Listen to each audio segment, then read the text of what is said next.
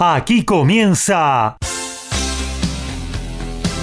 Código Deportivo. Todos los deportes, todos. Pasión, info y opinión para compartir con vos. El mejor equipo y la conducción de Gabriel Giachero. Ajustate el cinturón. Arranca Código Deportivo.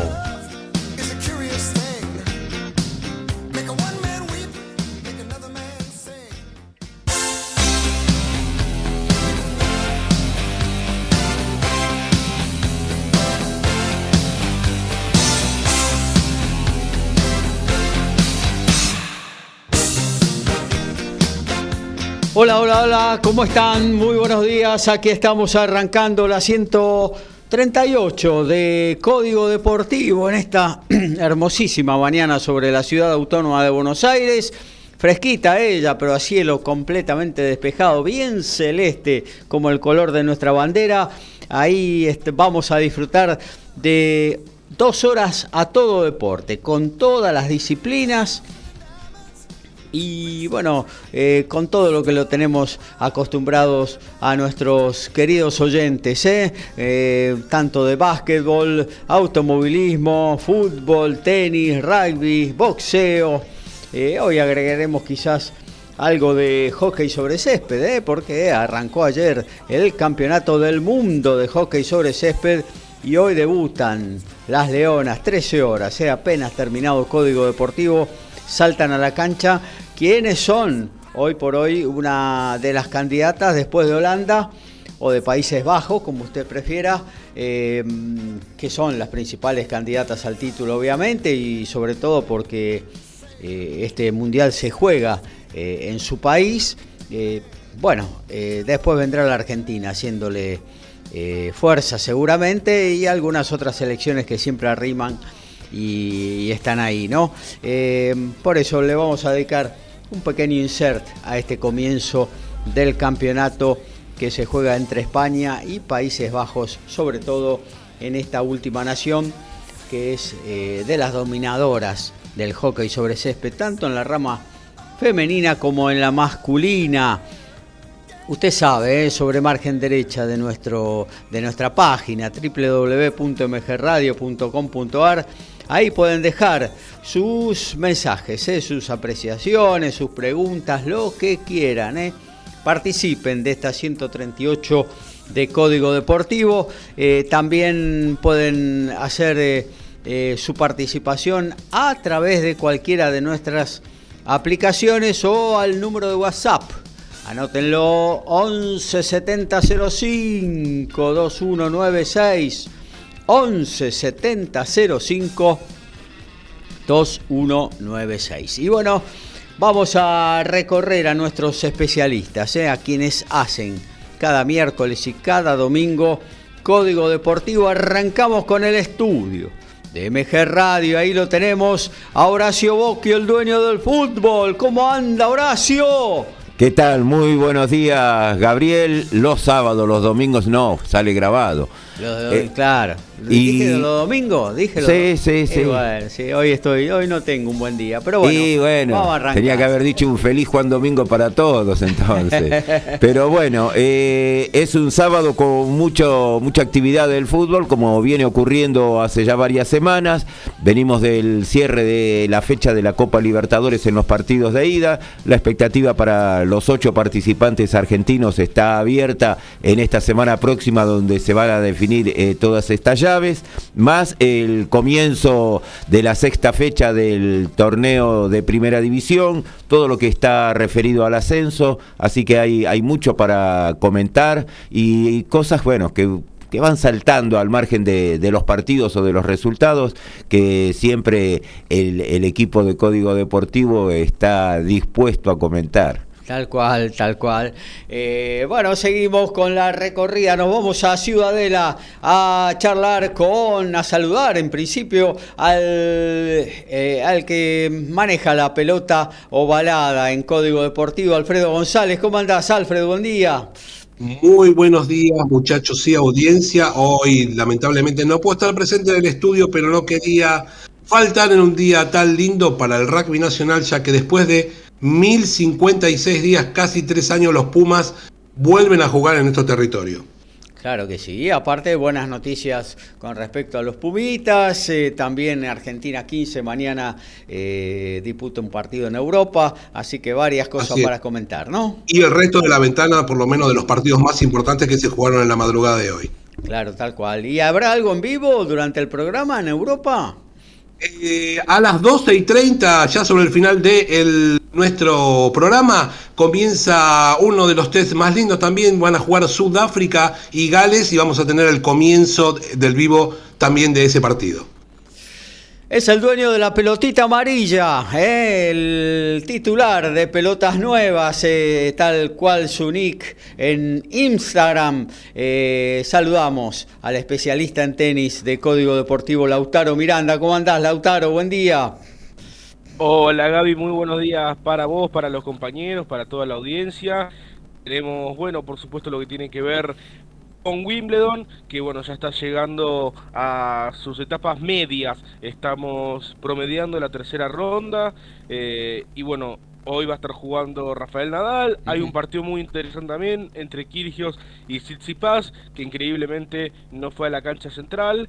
Eh, pero bueno, mañana también va a estar jugando Novak Djokovic. Vamos a estar comentando todo lo que tiene que ver con Wimbledon, pero también tenemos que comentar novedades del circuito Challenger porque hay dos argentinos eh, en finales esta semana. Uno de ellos es Juan Bautista Torres, tenista argentino de 20 años que hace poco menos de una hora eh, avanzó a la final en Troyes, en Francia, eh, al vencer a Tiago Tirante, también argentino, y hoy desde las 12 y lo tendremos en vivo, Facundo Mena va a estar jugando la final de Cali ante el serbio Sekic. Así que lo tendremos también, por supuesto, en vivo la final de Cali.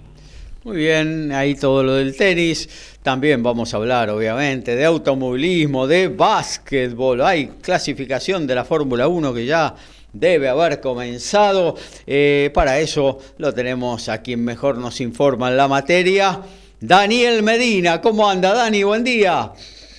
Buen día Gaby, buen día a todos los compañeros, piedra libre para todos mis compañeros. Bueno, qué, qué linda época. ¿eh? Este, saludos a toda la, audiencia. Hermoso día, ¿eh? fresco, frío, es cierto. Está bastante fresquito, acá hace 6 grados de sensación térmica en Polvorines, 8 grados de temperatura, pero es un lindo sol por lo menos y, que, y un vientito sur helado, pero que está limpiando todo lo que pasó ayer, que fue un día realmente feo, lluvioso, bastante feo. Bueno, acá estamos, sí, tenemos automovilismo de la Fórmula 1, qué buena pregunta que hiciste, la Fórmula 1 de haber comenzado, para los que tienen y los que tienen más guita y pueden pagar los supercables, ¿eh?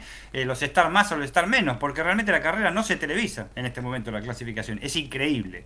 Este, eh, la estoy viendo, debo ser de los afortunados. Estás con los afortunados realmente, porque acá no se está emitiendo de ninguna manera en el, canal de cable mío, así que la estoy viendo, voy a buscar la, la información por por streaming porque en este si querés te digo, Leclerc está en la pole, Verstappen está segundo, se la acaba de sacar.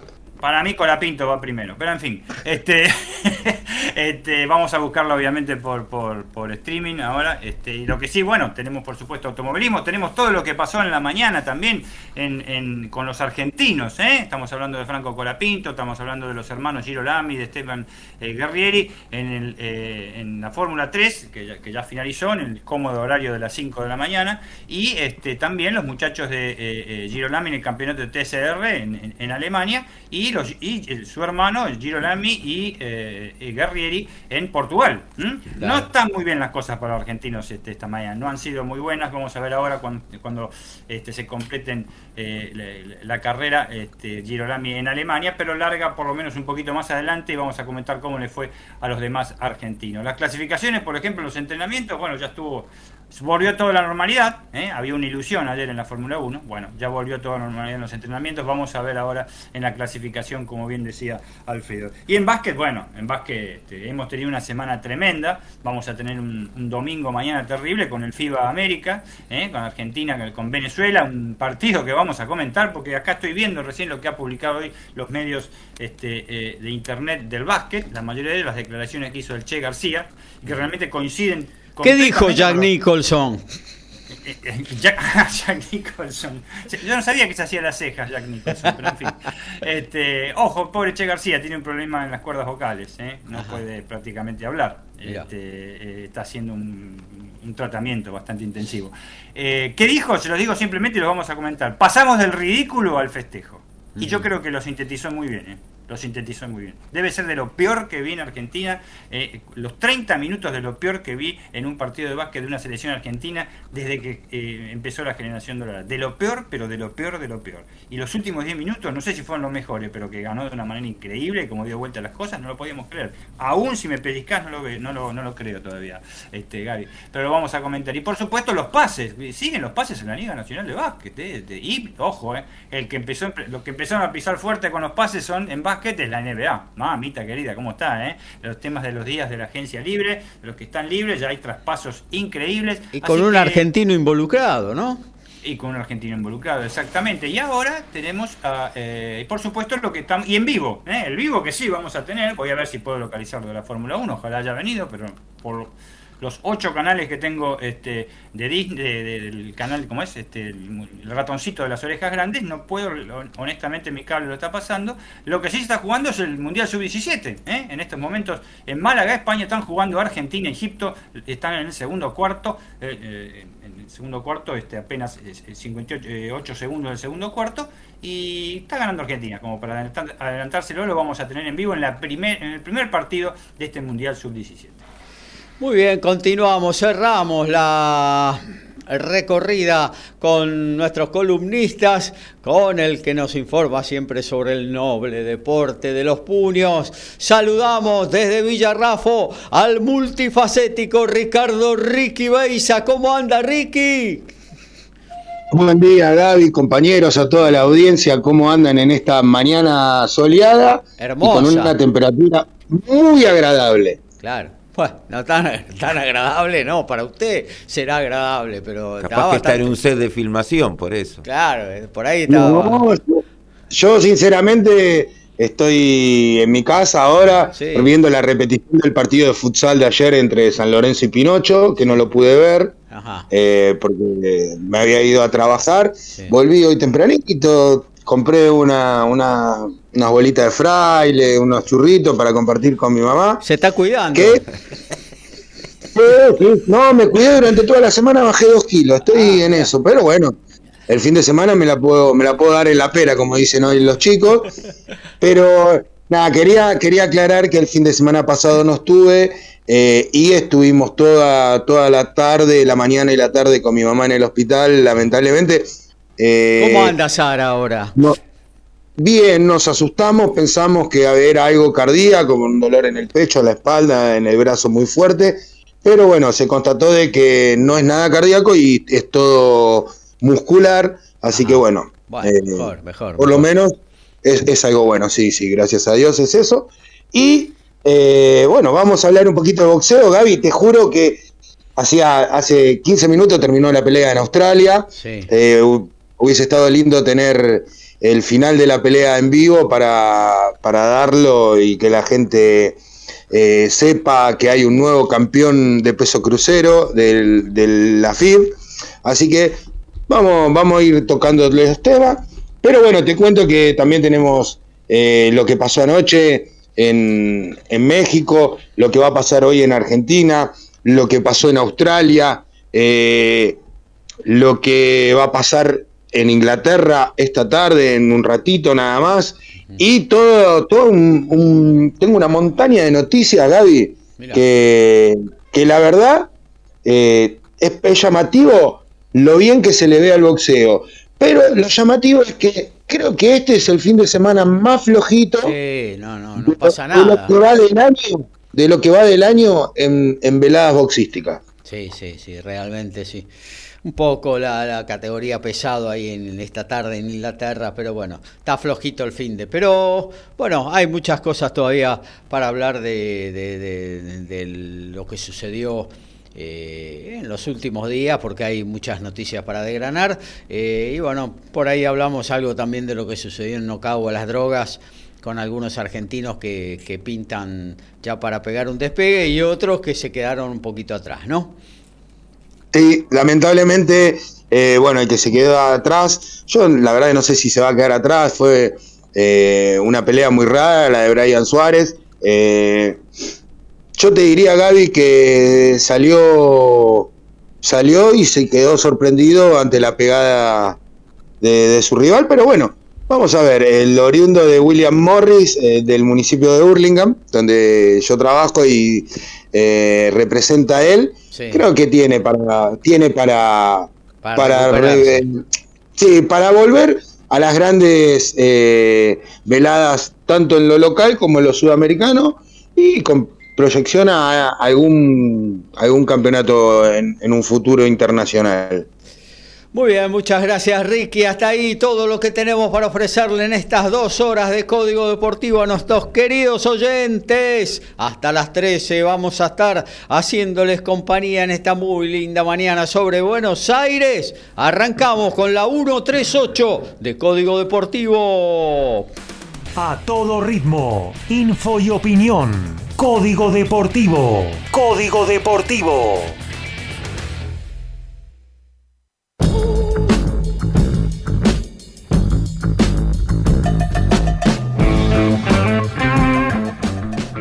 Y la primera división C ya se ha puesto en marcha. 14 del primer tiempo en Herli. El porvenir le está ganando 1 a 0 a Luján. A las 15.30 Central Córdoba va a recibir a Atlas. Mañana, dando continuidad a esta fecha 3 del clausura, a las 15.30 Real Pilar ante Puerto Nuevo. San Martín en Bursaco, La Ferrer. Leandro N. Alén, Victoriano Arenas, Sportivo Italiano Claypole. A las 19 Midland ante Liniers. Se cierra el lunes 15.30 para General La Madrid Argentino de Merlo. Deportivo Español Excursionista, Verazategui queda libre en esta oportunidad.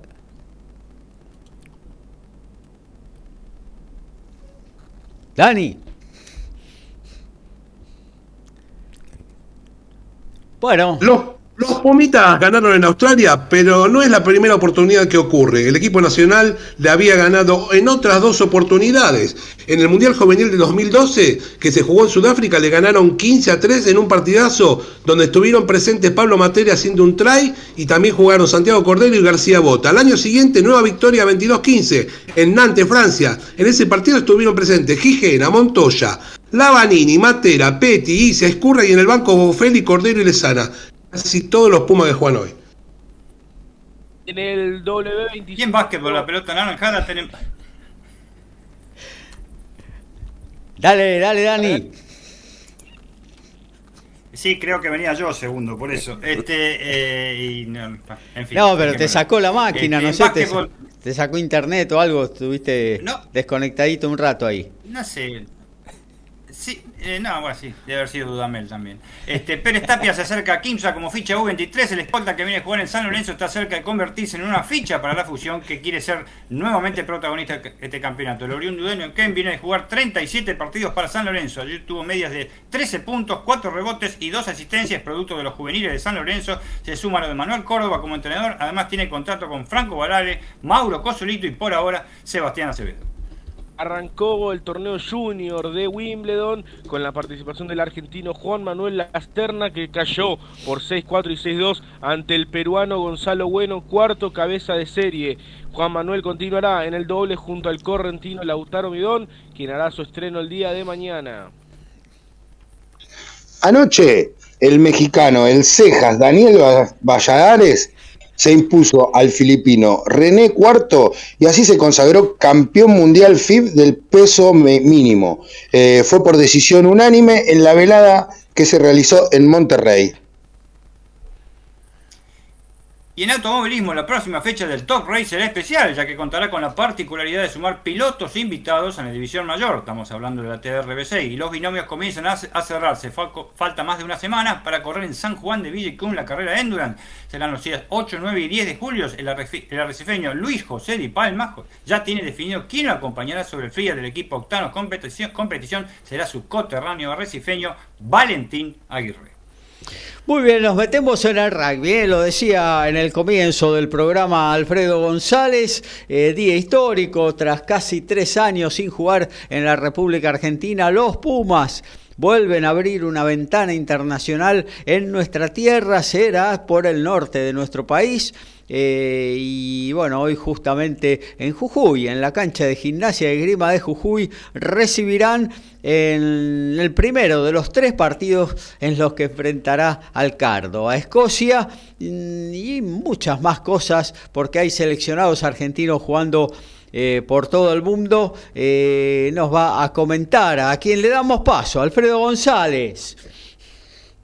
Y así es, como bien vos lo decís, debut de Cheika, el equipo nacional y ya el entrenador el día jueves dio los 15 y en realidad dio los 23 con los suplentes incluidos que van a estar en el estadio 23 de agosto de Jujuy en el día de hoy, después como decíamos casi tres años de no jugar en la Argentina. Y los destacados, digamos, para comenzar, son la vuelta de Matías Orlando, que no jugaba por distintas lesiones desde diciembre del 2020, cuando eh, enfrentaba a Australia. Juan Curumalía, que tiene 13 partidos con los Pumas, pero va a volver a la posición de fullback, que lo hizo en 7 oportunidades. Y Bofeli, que estaba jugando en esa posición, va a jugar de wing este, para el seleccionado nacional. Eh, otra vuelta importante es la de Joel Esclavi, que será suplente, y si entra será su debut eh, ya que sería la primera vez que jugara con la camiseta nacional y eh, la recordada vuelta de Agustín Crevi, que vuelve de jugar eh, después de hacerlo por última vez el mundial de, en el Mundial de Japón 2019. También Maico Vivas no juega desde el empate con Australia en 16. Recordamos que hace un año y siete meses sufrió una lesión cervical y el año, este año en realidad estuvo jugando la Superliga Americana para Jaguares 15, así que el equipo a tener en cuenta que va a ser una, va, el equipo dispuso el entrenador una primera línea bastante experimentada, una segunda línea que va a tener a Guido Petti y por esa circunstancia Pablo Matera va a jugar de octavo en una posición que lo estuvo haciendo en Crusaders, pero al comienzo del campeonato después terminó jugando como ala como uno de los alas, la, novedad que Juan Martín González, un joven que hasta hace poco, hasta el año pasado, jugaba también la Superliga Americana, va a estar como titular en los Pumas. Y por el lado de los Bucks, la tan recordada charla que tuvimos la semana pasada, quién iba a ser la pareja de, los medios, van a ser eh, Tomás Cubeli y Nicolás eh, Sánchez, eh, bastante experimentados los dos, más de 30 años y los winners van a ser Emiliano Feli y Santiago Cordero, con lo cual el equipo para hoy es el siguiente en la primera línea, en la vuelta está Chaparro, Julián Montoya, que es el capitán, y Francisco Gómez Codela. La segunda línea, Guido Petti y Matías Alemano. La tercera línea, Juan Martín González y Marcos Kremer. De octavo va a jugar Pablo Matera. Los medios, como decían, Tobeli, eh, y Nicolás Sánchez. Los centros de La Fuente y Orlando. Los winners de Emiliano Bofeli y Santiago Cordero y el fullback va a ser Juan Cruz Malía. Entre los suplentes destacamos que van a estar Agustín Crevi, este, bueno, los nombramos todos, Vivas, Esclavi, Paulas, Isa, Bertanú, Carreras y Moroni, que de no estar en la lista o está entre los 23 que van a salir a la cancha hoy en Jujuy. Eso con respecto al equipo. Después con respecto a que cómo va a jugar el equipo es la gran incógnita en el día de hoy, ya que hasta el momento va a ser el primer encuentro y no sabemos cómo se van a disponer en la cancha eh, los jugadores argentinos. De todas maneras, tenemos una idea eh, de lo cómo juegan por lo general los equipos de Cheika. Y lo primero que hace él, o hace mucho énfasis, es en neutralizar los ataques rivales. Siempre pone mucha atención en cuál es la pareja de medios rival, porque a partir de neutralizar esa situación, después vemos cómo nos hacemos de la pelota para generar puntos nosotros. La verdad que es un muy estratega. De hecho, cuando Argentina le ganó a Nueva Zelanda, muchos dicen que el plan estratégico para ganarle al equipo de los All Blacks fue de él. No, yo no quiero sacar el mérito a Ledesma, es un muy buen entrenador que también es muy este, de, ver los videos y ver a los rivales. Así que bueno, pero eh, en ese momento sumó y mucho. Así que mm, es un entrenador que no juega siempre de la misma manera, trata de adaptarse a, las debilidades del rival y sacar provecho de eso. Así que hoy vamos a tener en cuenta que eh, el equipo del Cardo, que Escocia es un, un, rival que realmente defiende muy bien y, no solamente eso, cuando obtiene la pelota obtiene, hace muy buenos contraataques. Así que yo me imagino un partido donde en principio, no sé, creo que se va a utilizar mucho el pie para descomprimir esa situación. Y en conferencia de prensa igual el entrenador dijo que en realidad él le va a poner mucho énfasis al mall, al scrum y al rack, porque de ahí, como siempre decimos, se generan la posibilidad de buenos ataques. Esperemos que en el día de hoy es todo una incógnita, veamos un buen partido y que sea, como siempre decimos, el comienzo de algo para que los Pumas lleguen al Mundial de la mejor manera. Por, por otro lado, tenemos, el, como bien decías eh, en la venta, el partido de los Pumitas, ya que eh, se debutaron en el campeonato que se juega en Oceanía y en un partido con mucha lluvia, eh, la verdad que. ¿Hola? Sí, sí, acá estamos, sí. Ah, perdón.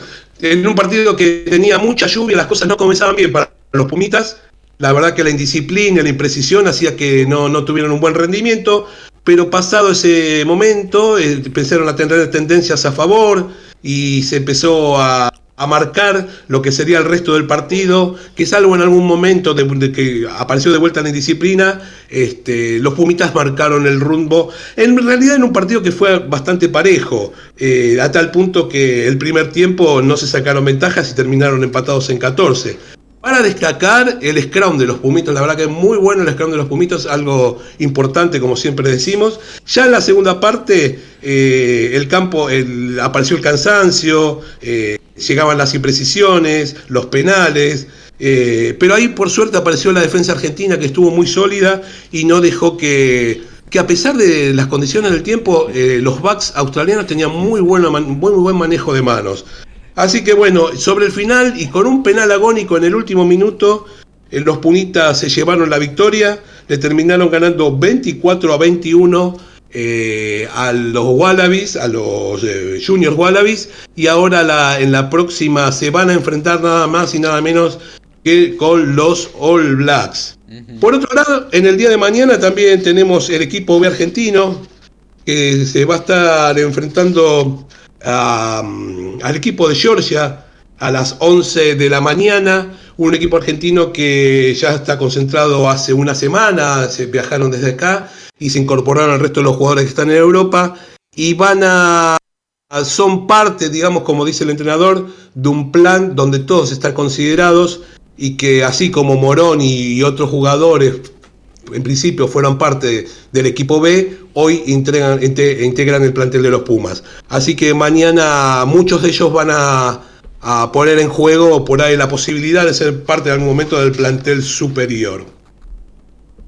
Por otro lado, y ya ir, eh, para ir terminando, teniendo en cuenta los partidos más importantes que se jugaron en la ventana de. que se están jugando en esta ventana de julio, eh, teniendo que esforzarse un montón, Francia eh, le terminó ganando a Japón, que realmente fue un gran oponente, teléfono, Pumas, hasta, hasta un momento estuvieron en grandes aprietos, pero finalmente lo ganó Francia, un primer tiempo muy parejo, Traitek para cada uno en el primer tiempo, se fueron a descansar empatados en 13, pero bueno, las diferencias las pudieron hacer en la segunda parte con las individualidades, terminó ganando Francia 42 a 23. Otro partido de la madrugada interesante fue un triunfo impresionante de los All Blacks frente a Irlanda, que lo sufrieron durante todo el partido, principalmente en el primer tiempo, este, que jugaron creo que 9.99, casi 10 puntos el equipo de negro, los pasaron por arriba con un ataque espectacular, cuatro tries en el primer tiempo, se fueron al descanso 28 a 5, ya en el segundo tiempo le bajaron un poco la intensidad, Irlanda pudo descontar y terminaron ganando 42 a 19. Y el partido que, vi eh, fueron el de Australia e triunfazo de los Wallabies que jugó los últimos 5 del primer tiempo y todo el segundo tiempo con 14. La verdad que lo ganó con la cabeza y con la actitud que le puso en el segundo tiempo, sabiendo que tenía uno de menos. Australia en el primer tiempo la sacó barata, se fueron al descanso empatado en 6, pero en el segundo tiempo lo puso todo, fueron construyendo de a poco la victoria, una remontada porque venían desde atrás. En los últimos 10 minutos subieron 4 tries, Australia ya tenía definido el partido Este, y terminaron ganando 30 a 28 y cortaron una racha de 8 partidos que perdían con los de la Rosa en forma consecutiva. Claro que sí. De esto, de todo esto que te nombraste, yo rescato el, muy buen triunfo que, que, tuvieron los Pumitas, ¿no? Frente a un adversario de, de, primer nivel mundial como los Wallabies y en la propia casa, a domicilio, le ganaron con ese penal sobre la hora, pero haciendo un muy buen partido. Eh, era un cuadrangular que seguramente va a ser ganado por Nueva Zelanda, ¿no? Pero creo que es un muy buen inicio para, para los Pumitas, ¿no? Vos sabés que sí, ¿no? Porque uno en principio pensaba que no, no teniendo en cuenta cómo había sido el resultado del partido amistoso frente a Nueva Zelanda, uno creía que por ahí no iban, no la iban a pasar bien, pero la verdad que tuvieron un gran partido, este, como te decía, las condiciones este, no eran las indicadas. Llovía como llovía en Sudáfrica, lamentablemente. Eso afecta a los dos, pero los Pumitas pudieron sacar adelante un partido que, que era parejo, pero a pesar de, lo, que, de lo parejo, eh, siempre parecía que estaban como un pasito adelante del equipo australiano. Como que ellos eran los que controlaban el partido y la verdad, como te decía eh, en el informe, eh, el scrum, muy bueno el scrum de los Pumitas, algo para destacar. Bueno, ahí estamos con lo de rugby. Los campeonatos en Europa ya terminaron todos, ¿no?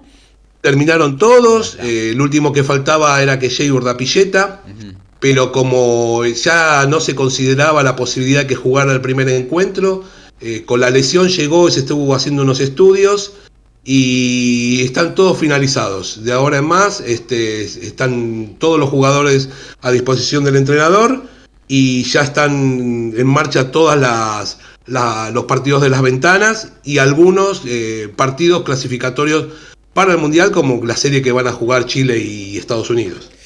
Muy bien, hasta ahí entonces lo que tiene que ver con el rugby en la 138 de Código Deportivo. Vamos a actualizar porque en vivo tenemos eh, lo que tiene que ver con Wimbledon. Vamos a ver si nos puede entregar alguna noticia de lo que es la clasificación de la Fórmula 1 Dani Medina. Eh, ¿Vos tenés algo de fútbol por ahí? Y se está jugando ya media hora en Herley por el torneo de Primera C, el clausura en la fecha 3. El porvenir le sigue ganando 1 a 0 a Luján en las reservas de primera. Estamos ya en 20 del segundo tiempo. River está derrotando 1 a 0 a Huracán. Colón igual a 1 a 1 con Godoy Cruz y Rosario Central le gana 4 a 1 al Dosivi.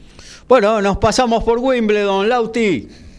Sí, Gaby, porque en la cancha 1 acaba de terminar el partido entre Alex de Minor y Liam Brody. El australiano venció al local 6-3, 6-4, 7-5 y de esta manera avanza a los octavos de final. Alex de Miñaur que se estará midiendo el día lunes a Cristian Garín por los octavos de final. En instantes comenzará Iga Fiontek en esa cancha mientras que en la central Amanda Anisimova lidera 2 a 1 ante Coco Goff en el tercer set. Muy bien, y también lo que tiene que ver con el automovilismo, a ver si nos tira alguna punta el amigo Dani Medina. Sí, sí, podemos, podemos localizar a través vía streaming, ya terminó la Quali 1, han quedado eliminados eh, Albon, Magnussen, Vettel, Schumacher y Stroll, milagro, este, porque Latifi no ha sido eliminado en primera ronda, increíble. Este, o sea que hoy puede llegar a llover, aunque hay 40% de probabilidades nada más en Silverstone. En este momento ya está la quali 2, eh, van 6 minutos, restan 6 minutos 13 segundos para finalizar. Está primero Mark Verstappen, que ya arrasó en la quali 1, segundo eh, Lewis Hamilton en este momento, está más, más de un segundo, tercero Leclerc, cuarto Sainz, quinto Russell y sexto eh, Norris. Hasta ahora están eh, eh, quedando eliminados en esta quali Ocon, Ricciardo, Sunoda, Bottas y Gasly. Y tenemos, por supuesto, también este básquet. tenemos este, ha terminado el primer tiempo en, Málaga. Argentina se impone a Egipto en el Mundial de Básquet U17. 32 a 25. El partido está suspendido de hace 3 minutos porque se rompió un tablero por una volcada de un argentino. Gabriel Giachero y Dream Team hacen Código Deportivo.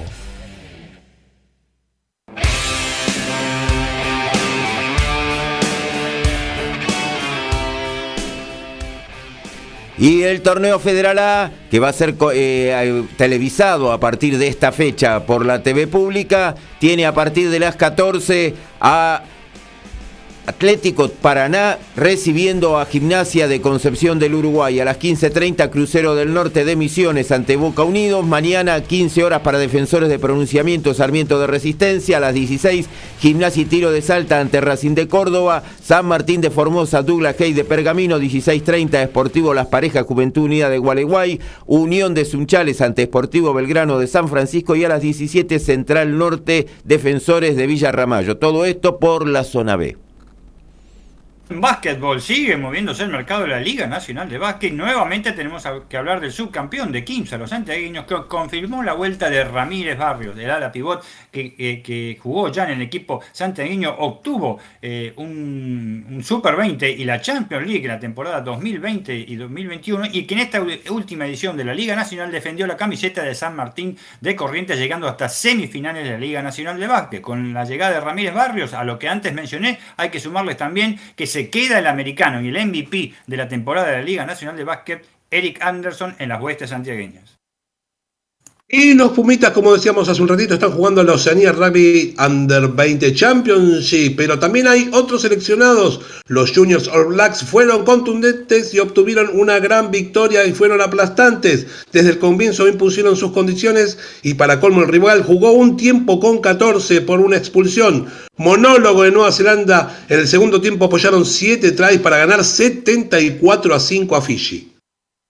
Como decíamos al comienzo del programa, hay dos argentinos en finales en el circuito Challenger esta semana. Uno de ellos es Juan Bautista Torres, de 20 años, que superó a Tiago Tirante, de 21, también argentino, en las semifinales del Challenger de Troyes en Francia. Fue 7-5 en el tercero y espera por la definición para mañana como rival al libanés Hassan o al italiano Raúl Brancaccio. Eh, Bautista Torres que va en busca de su primer título Challenger. Mientras tanto, Facundo Mena, que Ayer superó al peruano Nicolás Álvarez, definirá hoy desde las 12 el título en Cali, Colombia, ante el serbio Milian Sekic. Mena ya con esta final asegura estar por primera vez en su carrera a los 29 años entre los mejores 150 mejores jugadores del mundo. Lamentablemente se retiró Mikey García, cinco veces campeón del mundo en cuatro categorías diferentes. No cualquiera logra esto, ¿no? Eh, con un récord de 42 peleas, 40 ganadas, 39 por la vía rápida y dos derrotas. Eh, ante Martin de España y ante Spence Juniors de Estados Unidos. En automovilismo, en el turismo nacional, clase 3 más específicamente, estamos hablando la revelación del turismo carretera ahora con acento nipón. Nipón, perdón, tras su salida del equipo de Pablo Arana, Germán Todino, el pampeano, resolvió rápidamente cómo continuará dentro de la clase T del turismo nacional. El de Rivera se integrará al equipo de Tito Besone, al Toyota Racing, aunque ello se dará a partir de la séptima fecha del calendario que se llevará a cabo el 31 de julio en Termas de Riondo. Bueno, nos metemos en el fútbol. Me parecía raro que habíamos terminado tan rápido con la pelota número 5. No, es que ni siquiera empezamos. Eh, amigo Horacio, hubo jueves de Libertadores y Sudamericano. ¿Cómo? ¿Cómo, cómo? Buenos días. Buenos días. Y habíamos arrancado con un domingo. Y bueno, eh, tuvimos el jueves en la Sudamericana la derrota sobre la hora de Lanús ante Independiente del Valle. Igual el Granate define este próximo jueves en su casa. Y el empate en Brasil ante Fortaleza de Estudiantes de La Plata, que también va a definir en, el único de La Plata el partido revancha que además eh, ya tuvimos tanto eh, Boca Junior como Unión de Santa Fe que también jugaron en el exterior, así que todos los equipos argentinos que enfrenten eh, extranjeros esta semana van a definir en Argentina. Así que bueno, las posibilidades están intactas para todos. Unión está un poquito más complicado. Más complicado por la diferencia de gol, exacto. Y después eh, tenemos que los dos duelos entre los equipos argentinos, que bueno, eh, más que nada el que resaltar eh, la victoria de Vélez Arfiel, que tenía que haber sido mucho más amplia, lo fuimos marcando en este minuto a minuto que tuvimos el día miércoles. creo que fue muy coincidente, la mayoría de los que las crónicas que estuvieron haciendo para ese partido marcaban dos, tres y hasta algunos cuatro goles, exagerando ya de diferencia. Eh, creo que Vélez fue muy justo ganador, un River que no tuvo casi llegadas, eh, se puede decir como un desconocido, pero bueno, queda abierta la revancha porque no se sabe. Es River, tiene un plantel eh, numeroso y poderoso y hay que ver si Vélez lo bueno lo llega a controlar. Lo de Vélez me gustó mucho fue eh, muchos de sus juveniles, ¿no? Que en un partido Osorio, ¿no? Sí, exacto, tan caliente. Eh, también el zaguero Diego Gómez, el mismo Perrone en el medio, han jugado un partido como que tuviesen gran experiencia a esta altura, que no, no es lo habitual, ¿no? Claro, eh, creo que el gran pecado de Vélez fue justamente eso, dejarlo vivo a River con esta diferencia mínima que consiguió en el marcador. Eh, y bueno, vamos a ver lo que sucede en el Monumental, pero eh, va a ser difícil que Vélez repita en el Monumental esta actuación. Lo tuvo y bueno, esperemos que no haya dejado pasar el tren, ¿no? Sí, exactamente, porque para Vélez es una gran posibilidad, no solo por sacar a uno de los candidatos, por lo menos de los argentinos, ¿no? Porque después ya sabemos lo, lo, que son los brasileños, pero para avanzar a una fase muy importante de, la Libertadores y recordar cómo clasificó Vélez, ¿no? Cuando ah, fue la fase de, grupo. y el sí, y aparte en la última fecha, un partido que Estudiantes le puso un equipo totalmente eh, eh, suplente que le dio la posibilidad de, poder clasificar. Así que bueno, para, para Vélez que no llegaba como banca en este partido, eh, se mostró muy muy sólido. A mí me gustó muchísimo la, actuación de Vélez, eh, las posibilidades que tuvo, que fallaron, algunas fue también Armani el que lo impidió, pero lo, lo más llamativo fue la escasa llegada de River con posibilidades. Claro. Bueno, eh, veremos si se puede recuperar el equipo de Gallardo para el segundo partido, miércoles 21 y 30 en el Monumental. Y no me quiero imaginar algo que nosotros hemos comentado en, los distintos programas, es si llega a quedar afuera River, ¿qué es lo que puede pasar en materia económica también, no? Mm. Porque al margen que hizo dos, dos grandes transferencias, ha hecho ya una incorporación muy importante, sonaba otra, pero el presupuesto de River no creo que estaba evaluado para este año con un quedando afuera en, las, en los octavos. No, claro, claro, sí, sí, sí. Eh, sí, yo creo que Boca River presupuesta mínimo cuartos de final, ¿no? Eh, en Copa Libertadores, como mínimo. Y, pero bueno, todavía está abierta la posibilidad. River tiene posibilidad de dar vuelta esta historia eh, en el Monumental y Vélez de defenderse con uñas y dientes esta ventaja que mínima, pero es ventaja al fin, ¿no? Sí, hay que ver si al final eh, debuta el, uruguayo Diego Godín en la tabla, en el fondo de, la defensa, que bueno, puede ser un pilar eh, no solo por altura, experiencia, jerarquía, que le puede llegar a dar a Vélez en un partido en esta instancia, ¿no? Claro, claro. Bueno, y otro partido entre argentinos también hubo el miércoles, ¿no? Y fue el de Talleres Colón, eh, un desmembrado Colón que ha perdido muchísimos eh, jugadores e igual hizo un muy buen partido. Un Talleres que no, no están dando bien en líneas generales, no solo en el torneo. En Copa Argentina clasificó ahí con lo justo en los octavos de final. Y ahora, bueno, el otro día como local, eh, Colón lo llegó a superar en gran parte del partido, así que la llave también está abierta, pero Colón, siendo local, creo que tiene una, pequeña ventaja, ¿no? Claro que sí. Gol de Ávila y empató luego para Talleres, no recuerdo quién, pero hubo uno a uno en, eh, en el Mario Alberto Kempes de Córdoba. Em, bueno, y una serie abierta, obvio. Colón que finalmente pudo eh, prorrogar el contrato de Cristian Bernardi por dos años. Eh, se queda en el medio campo Zabalero, no así de Lertora, que partió libre porque su contrato venció hace apenas un par de días atrás, el 30 de junio para ser más preciso. ¿No? Sí, exacto. Alan Franco había marcado el tanto, sí. Eh, el ex independiente, ¿no? que tuvo un corto paso por la MLS. Mm, no, no, eh, este es, eh, es venezolano, creo, colombiano. ¿eh? Ah, sí. sí, sí, sí, es un lateral. Ah, sí, sí, no, no es Alan Franco que estaba en Independiente hasta hace poco. Ahí está, ahí está. bueno, paralelamente luego de eso, eh, viernes arrancó la fecha número 6 del campeonato argentino. Y arrancó con una derrota para Central Córdoba ante Argentino Junior en el Estadio Único Madre de Ciudades de Santiago del Estero. Complica a Central Córdoba en la tabla de posiciones porque, bueno, si siguen ganando los que vienen abajo, está todo muy pegadito. Eh, en muy, muy pocos puntos eh, están ahora Patronato, Godoy Cruz, Aldo Civi, y ahí nomás ya viene Central Córdoba, y después hay que ver qué ocurre con Sarmiento y Platense, que si llegasen a perder, también quedarían en un pelotón, en prácticamente en un partido de diferencia, están todos juntos. Eh, para argentinos, bueno, sí. Perdón, dos, bueno, dos cositas. Una es ecuatoriano, Alan Franco. Ajá. Que, que viene de jugar en, en Brasil, jugó en, en, otro, en diferentes países. Y este partido que vos estás diciendo, ¿por qué lo estás eh, comentando vos? ¿No lo, lo tendría que comentar yo? ¿El de Argentinos? ¿Con Central Córdoba? Ah, vos decís por el final. Una locura lo que pasó. Sí, bueno. Una eh, locura. Sí, al término del, del partido, lo que pasó con Milito y eh, creo que era Facundo Gareca, el ayudante de campo de Sergio Rondina. ¿Lo podés comentar vos por la forma de, de los golpes clásicos de boxeo, no?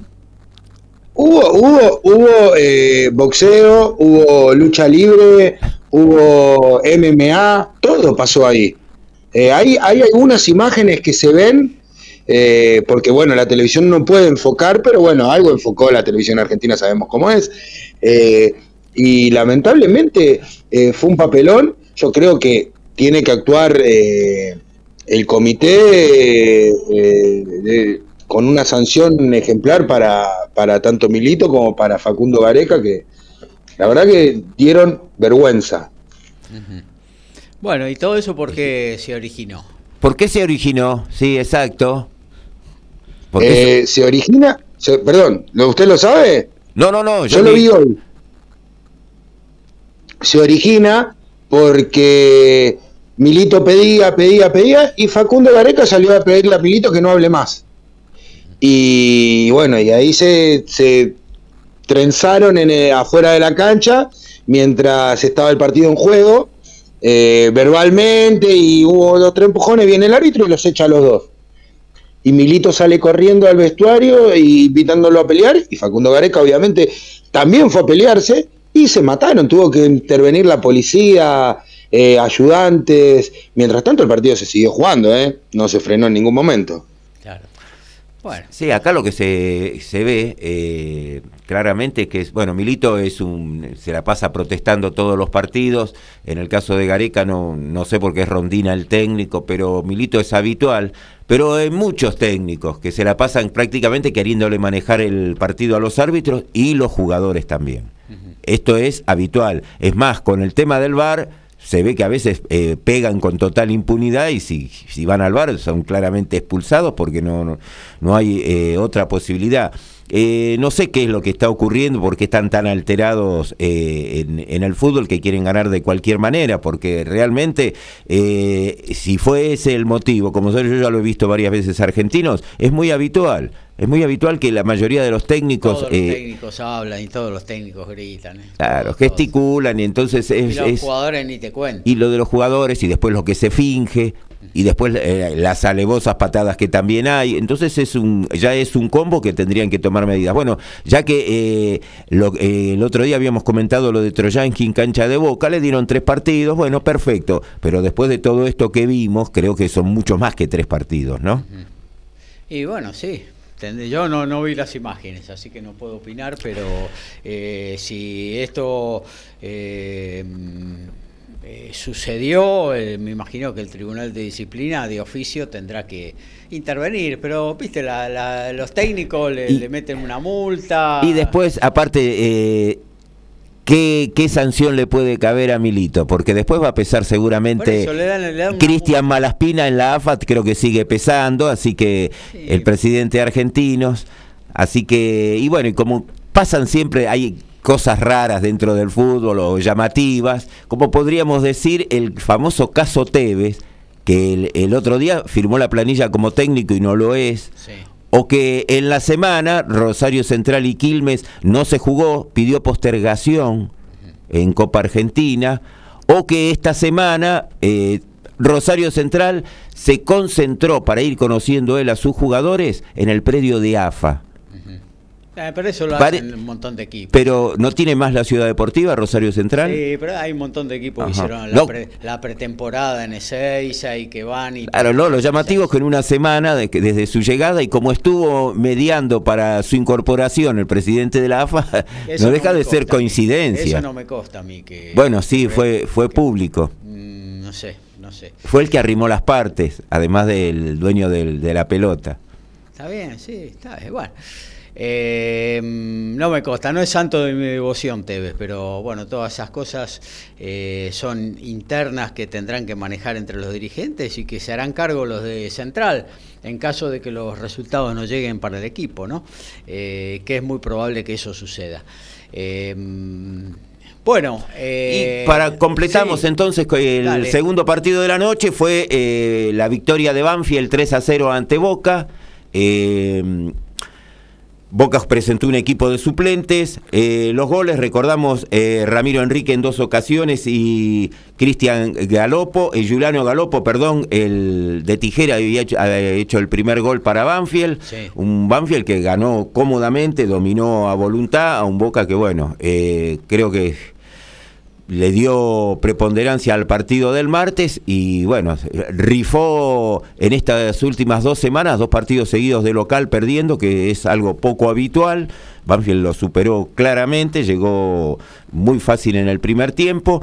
Y eh, recordar que esta es la quinta victoria de Banfield en cancha de Boca. La primera recién fue en el año 68, me acuerdo cuando Miguel Converti eh, creo que había hecho do- dos goles, que fue, bueno, para, para Banfield la primera vez en más de 25 años, de, creo que en el año 40 fue el primer enfrentamiento, así que eh, no es muy habitual que Banfield gane y bueno, como lo ha hecho esta vez, ¿no? Con, Claro. con tres goles de diferencia. Claro, sí, una, una goleada, más allá de que Boca presentó un equipo alternativo, eh, no es fácil meterle tres a Boca eh, al Real Madrid de Sudamérica, ¿no? Sí, que además se lo hicieron en el primer tiempo.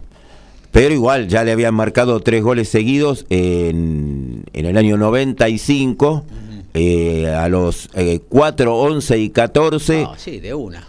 Sí, eh, Capria Delgado y, el, y Claudio López, en un partido que Racing le gana 6 a 4. Al par- famoso partido con Claro. Maradona, ¿no? Con Claro, Maradona, claro, sí, sí, sí. exactamente. Con Maradona en Boca, ¿no? Eh, sí, sí, partido ese, 6-4, primer set para Racing, bien. Eh, bueno, eh, hoy tenemos Vamos, más vamos a darle un po- perdón, vamos a darle un poquito de humor a esto de, de la derrota de Boca, ¿no? Eh, Trojansky recibió tres fechas, ¿no? Por hacer un gol de penal y, y mostrar la camiseta. Sí. Yo no sé cuántas le van a dar a Galopo ahora, con el golazo que hizo. bueno, recuerden, recuerden que ayer perdió Boca, no ganó Banfield. no, ganó Banfield, ganó Banfield. Por eso Eh, dije, lo primero que dije, Banfield ganó 3 a 0, ¿no? Claro que sí. Eh, bueno, Bueno, fútbol. continúa así, 15-30 en el Coliseo de Victoria, en el de la Giovanna, Tigre va a recibir a Talleres de mamita. Cualquier cosa es un coliseo ahora. Bueno, pero hace mucho. Usted Sí. me parece que al- algo tiene contra esa institución. Los de los Y en 111 los años. coliseos- En los coliseos hay muchos muertos siempre. Romano. Bueno, y a las 18 va a continuar con Godoy Cruz, que ya alcanzó al Dosivi en la tabla de promedios, va a recibir a Colón. Eh, Colón supongo que va también, al margen de estar diezmado, creo que va también poner un equipo de suplentes porque se juega todo en la semana. A las 18 va a estar jugando Vélez en Liniers ante Atlético Tucumán, Sí. Atlético otro también de los comprometidos. Sí. Y a las 20.30 eh, uno que viene eh, pisando fuerte en todos los torneos, que es Gimnasia Esgrima La Plata, como local ante Defensa y Justicia. Otro también que ha quedado desmantelado. Esto completa eh, todo lo que sería para la primera división en el día de hoy. Eh, mañana van a estar jugando desde las 13 horas, Unión en el 15 de abril ante Lanús, casualmente justo los dos que quedan argentinos en la Copa Sudamericana. Barraca Central a las 15 va a recibir a San Lorenzo de Almagro, así que el amigo Medina, si quiere escucharlo, vamos a estar presenciando ese partido para otra emisora. A las 18... Ahí estaremos, firme, firme, firme con la oreja. a las 18 Sarmiento en el Eva Perón recibe a Racing y a las 21 Huracán ante River. La fecha se va a completar el lunes, 17 horas Arsenal en Sarandía ante Estudiantes, a las 19 Aldo Civi ante Rosario Central mismo horario para Newell's Old Boys Patronato y a las 21.30 Independiente Platense. Y volviendo al tema de mm, eh, Unión Lanús, Unión y Lanús después vuelve a jugar eh, Unión el próximo martes. Juega mañana y vuelve a jugar el martes. Claro. Así que se ve que no, no pudieron acomodar muy bien porque queda bastante perjudicado el equipo Tatengue, ¿no? Claro. Sí, igual va a poner un equipo alternativo. Sí, totalmente alternativo, los dos porque también la se va, aunque juegue el jueves recién, eh, no creo que vayan a poner los titulares. Aparte que, eh, Almirón viene cumpliendo una campaña pareja, así que se juega, creo que la última posibilidad me parece que se la juega el próximo jueves, ¿no? Si no le va bien con Independiente del Valle, me parece que es un ciclo que se puede terminar. Siempre que nombren a Almirón, yo voy a estar. bueno, eso es todo lo que compete a la, a la parte del torneo de primera división y el, después, bueno, eh, hoy vamos a tener 14-10 a Deportivo Riestre y Nueva Chicago, jugando por una nueva fecha de la Primera Nacional, que ya se inició ayer, y como es habitual, Belgrano de local, con goles de Zapelli y Vegetti, le ganó 2 a 1 al Magro, Cerveto para los de Ingenieros, Belgrano con este, además de seguir ratificando su supremacía en, la tabla de posiciones, en este momento con un partido más, ya está nueve arriba de San Martín de Tucumán, se ve que el ascenso lo van a dirimir entre los dos próceres. San Martín de Tucumán, que el otro día le había ganado a Guillermo Brown de Puerto Madryn, el lunes no sé si lo vieron, ganó 1 a 0. Ah, exactamente. Sí, sí, un penal que bueno, eh, existió en la imaginación del árbitro. Eh, como diría el amigo Medina, eh, parece que hubiese estado el ayudín por ahí. Y Belgrano eh, tiene eh, una, como una nota de color, se puede decir, porque eh, en estos 21 partidos ganó 15. De los 15, 12 los ganó o 1 a 0 o 2 a 1. todos los partidos, nunca ganó, gustó ni goleó. Es más, te digo, creo que tiene 27 goles a favor y 12 en contra. Exactamente, exactamente. Igual la que viene pierde. La fecha que viene pierde. Sí, sí. Va. Eh... no le podemos ganar ni a la mamita querida. Bueno. Eh, bueno, eh, no, es un equipo utilitario, no, no le sobra nada, pero bueno, gana todos los partidos por un gol, 2 a 1, 1 a 0, y bueno, ahí está, 12 goles en 21 partidos le hicieron nada más, y hizo nada más que 27, porque en 21 partidos un equipo puntero... Eh, claro, es muy raro que... Sí, sí, sí. ¿Mm? Sí, eh, bueno, tenemos... Parientes en Río Cuarto están contentos porque Estudiante está repuntando con la reincorporación del técnico Vázquez, ¿no? Desde ya. Sí, en este momento está clasificando para el reducido, está con 32 puntos, eh, el que está quedando afuera en este momento está con 28, que es Deportivo Riestra. Así que sí, sí. Abelucci, que está jugando muy bien y marcó un gol. uno de los pocos que le sacó en Alberdi un punto, 0 a 0 colgado el travesaño. Que no se haga problema a Riestra que hoy entra, no es reducido. Que hoy entra. bueno, después a las 15 hoy vamos a tener Almirante Brown con estudiantes de Río Cuarto. Almirante Brown que también viene en caída libre. 18.05 estudiantes de Buenos Aires con agropecuario. 19.10 el ascendente All Boys ante Quilmes. Un Quilmes también que viene, bueno, con, el, con Collete. Hasta ahora no ha podido levantar. ¿A dónde eh, juegan eso? Se juega en la cancha de All Boys. En Monte Castro. En Monte Castro, en Floresta. Santa Rita. Floresta no, Monte Castro. Santa Rita. Santa Rita ahora. Claro, sí, tiene una división de barrios. Sí. Santa Rita. Y a las 20.10 va a estar jugando Chacarita en San Martín ante Brown de Adrogue. Uno ¿Quién dirige? ¿Truco en Montecastro o no? ah, después lo busco, pero. y si no le van a, decir. Eh, Horacio, a mí me llegó una información de la directa de la comisión de directiva de Quilmes. Ajá. Me dijeron que si hoy no sacan un buen resultado al técnico le van a decir collete que no, no tenés mal lugar. Sí, pero eh, no tiene lugar hace bastante porque en este torneo arrancó en Alvarado, siguió en Morón y ahora está, está dirigiendo Quilmes. Eh, Ya tiene tres equipos en, en- en un campeonato con 21 fechas jugadas. Y si en Morón.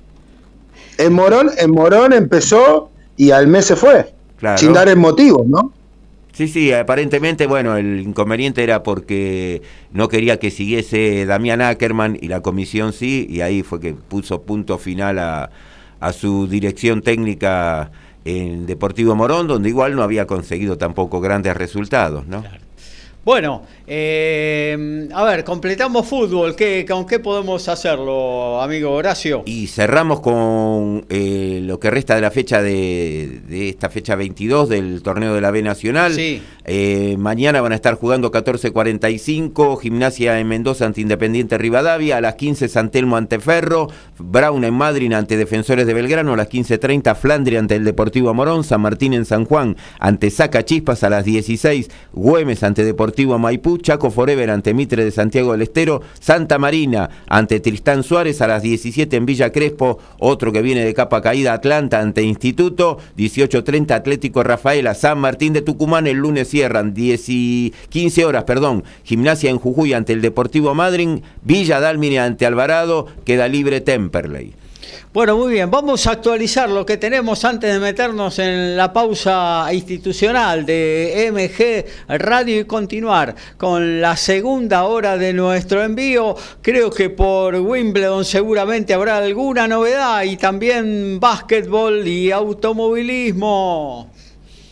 Y acá en Wimbledon acaba de terminar en la cancha 3 el partido de Taylor Fritz, número 11 del mundo. Fueron sets corridos al eslovaco Molchan y se estará midiendo a Jason Kubler por los octavos de final. También está por comenzar el duelo entre Iga Swiatek y Alice Cornet en la cancha número 1 y en instantes nada más Paula Badosa ante Petra Kvitova se estarán midiendo en la central porque Amanda Anisimova acaba de sorprender y derrotó a Coco Goff, mientras que en las semifinales del W60 de Montpellier, Lourdes Carlet, tenista argentina, cae por 2-6 y 1-2 ante la rusa Selek Meteva. Y tenemos este en automovilismo, en este momento se están terminando algunos, acaba de terminar la Quali 3, la Quali 3 y la Quali 1, perdón, y este eh, Sainz es el primero, lo tengo a Alfredo por el otro lado que me está dando data de manera impresionante y yo lo, yo lo estoy desde ya viendo también por streaming. Sainz primero, segundo Verstappen, tercero Leclerc, cuarto Pérez, quinto Hamilton, sexto Norris, séptimo Alonso, octavo Alonso, perdón, octavo Russell, noveno el chino Zhou y décimo Latifi. Aún restan por llegar algunos autos, entre ellos Hamilton, Russell, así que puede haber novedades en apenas este minutitos. Ya la sesión expiró. Argentina supera en básquet 44 a 27 cuando restan 3 minutos y medio para finalizar el tercer cuarto. Se reanudó, estuvo 25 minutos parado el partido por la rotura de un tablero. Y en la primera división C ya estamos en el entretiempo en Herli. El porvenir ahora le gana 2 a 0 a Luján. Son finales en la reserva. River le ganó 1 a 0 a Huracán. Colón y Godoy Cruz empataron 1 a 1. Rosario Central le ganó 5 a 1 al Dosivi. En el estadio de los inmigrantes ya están saliendo los jugadores a la cancha para el partido que van a disputar eh, Sportivo Docsud y San Miguel en breves minutos. Escasísimo público. Desde Villa Pueyrredón, ciudad autónoma de Buenos Aires, en la República Argentina, estás en MG Radio. Momentos geniales, las 24 horas de tu día.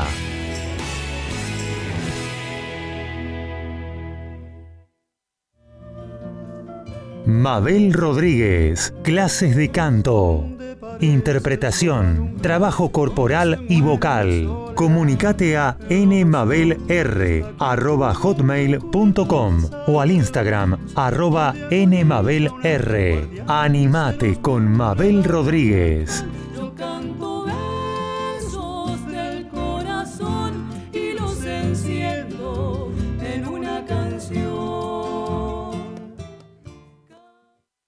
Hacer radio es posible en MG, el precio más bajo del mercado y un mes gratis. Haces el programa en el estudio o en tu casa. Comunicate a info@mgradio.com.ar o a nuestras redes sociales. MG Radio te va a sorprender. En la misma línea, fútbol y amigos, Copa y Liga, previa y post partido, sin caretas, vos y nosotros, en la misma línea, los lunes a las 20 horas por MG Radio. Humanidad compartida, charlas que nutren nuestro corazón, dudas y experiencias. Conduce Fernanda Porceli. Sumate a Humanidad compartida los lunes a las 22 horas por MG Radio.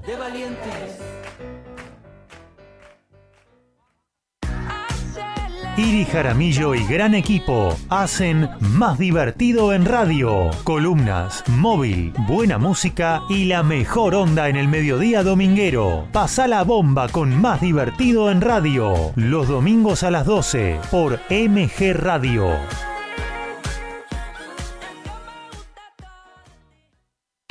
El Instituto Superior de Periodismo Deportivo y MG Radio se van para la cancha. Nació ISPED Fútbol en MG Radio y todos los domingos transmitimos los partidos de Boca o River, más toda la info nacional e internacional. Sumate a nuestra locura. Prendete a ISPED Fútbol en MG Radio.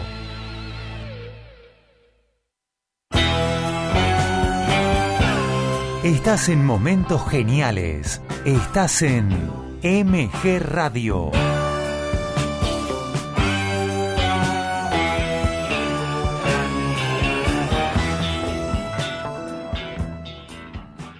Doce horas, seis minutos. Aquí estamos de vuelta. Segundo tiempo de Código Deportivo.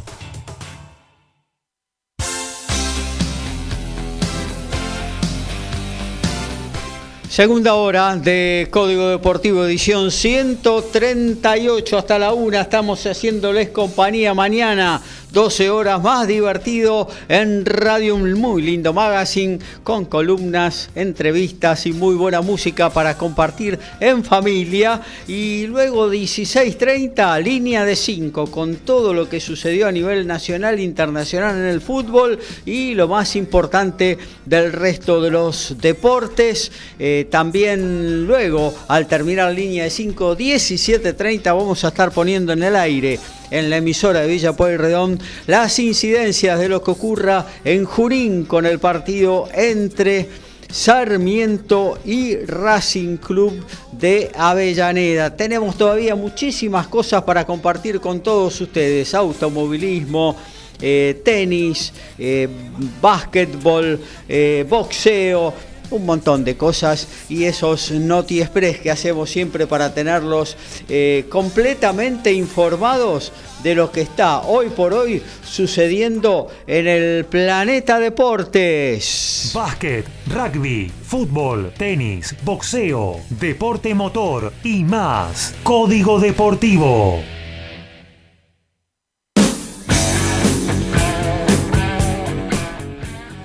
Y en la B Metropolitana comenzó ya Doxu San Miguel, como habíamos anunciado. 13 horas van a jugar colegiales Justo José de Urquiza, 15.30 para Defensores Unidos de Zárate Los Andes. En el mismo horario van a jugar Talleres en Escalada ante Comunicaciones y el Deportivo Merlo ante Cañuelas. Ayer Acasuso le había ganado en el inicio de la fecha 3 a 1 a Argentino de Quilmes y mañana se va a completar desde las 15 en Berizo, Villa San Carlos, Ituzaingó, 15.30 para la Guayurquiza y Fénix. Y en básquet, la NBA, Durantazo o Duran Portazo.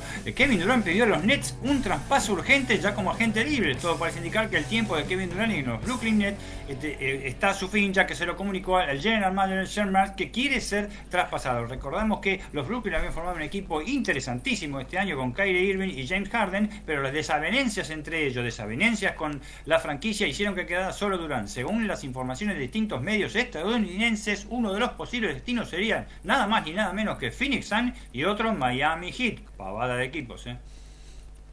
Y Pablo Matera ya se fue de los Crusaders y había tenido una muy buena relación con los hinchas. En un grupo de Facebook preguntaron qué argentino le gustaría tener en el equipo. El que ganó fue Nicolás Sánchez, recordando la victoria de los Pumas frente a Nueva Zelanda. También fueron votados Emiliano Bofedi, Agustín Crevi, Gonzalo Bertanú, Tomás Cubeli y hasta Marcos Moneta, el, de- el Puma de los Seven. Ojalá materia sea el camino de un- una gran cantidad de jugadores que vayan a jugar al país kiwi.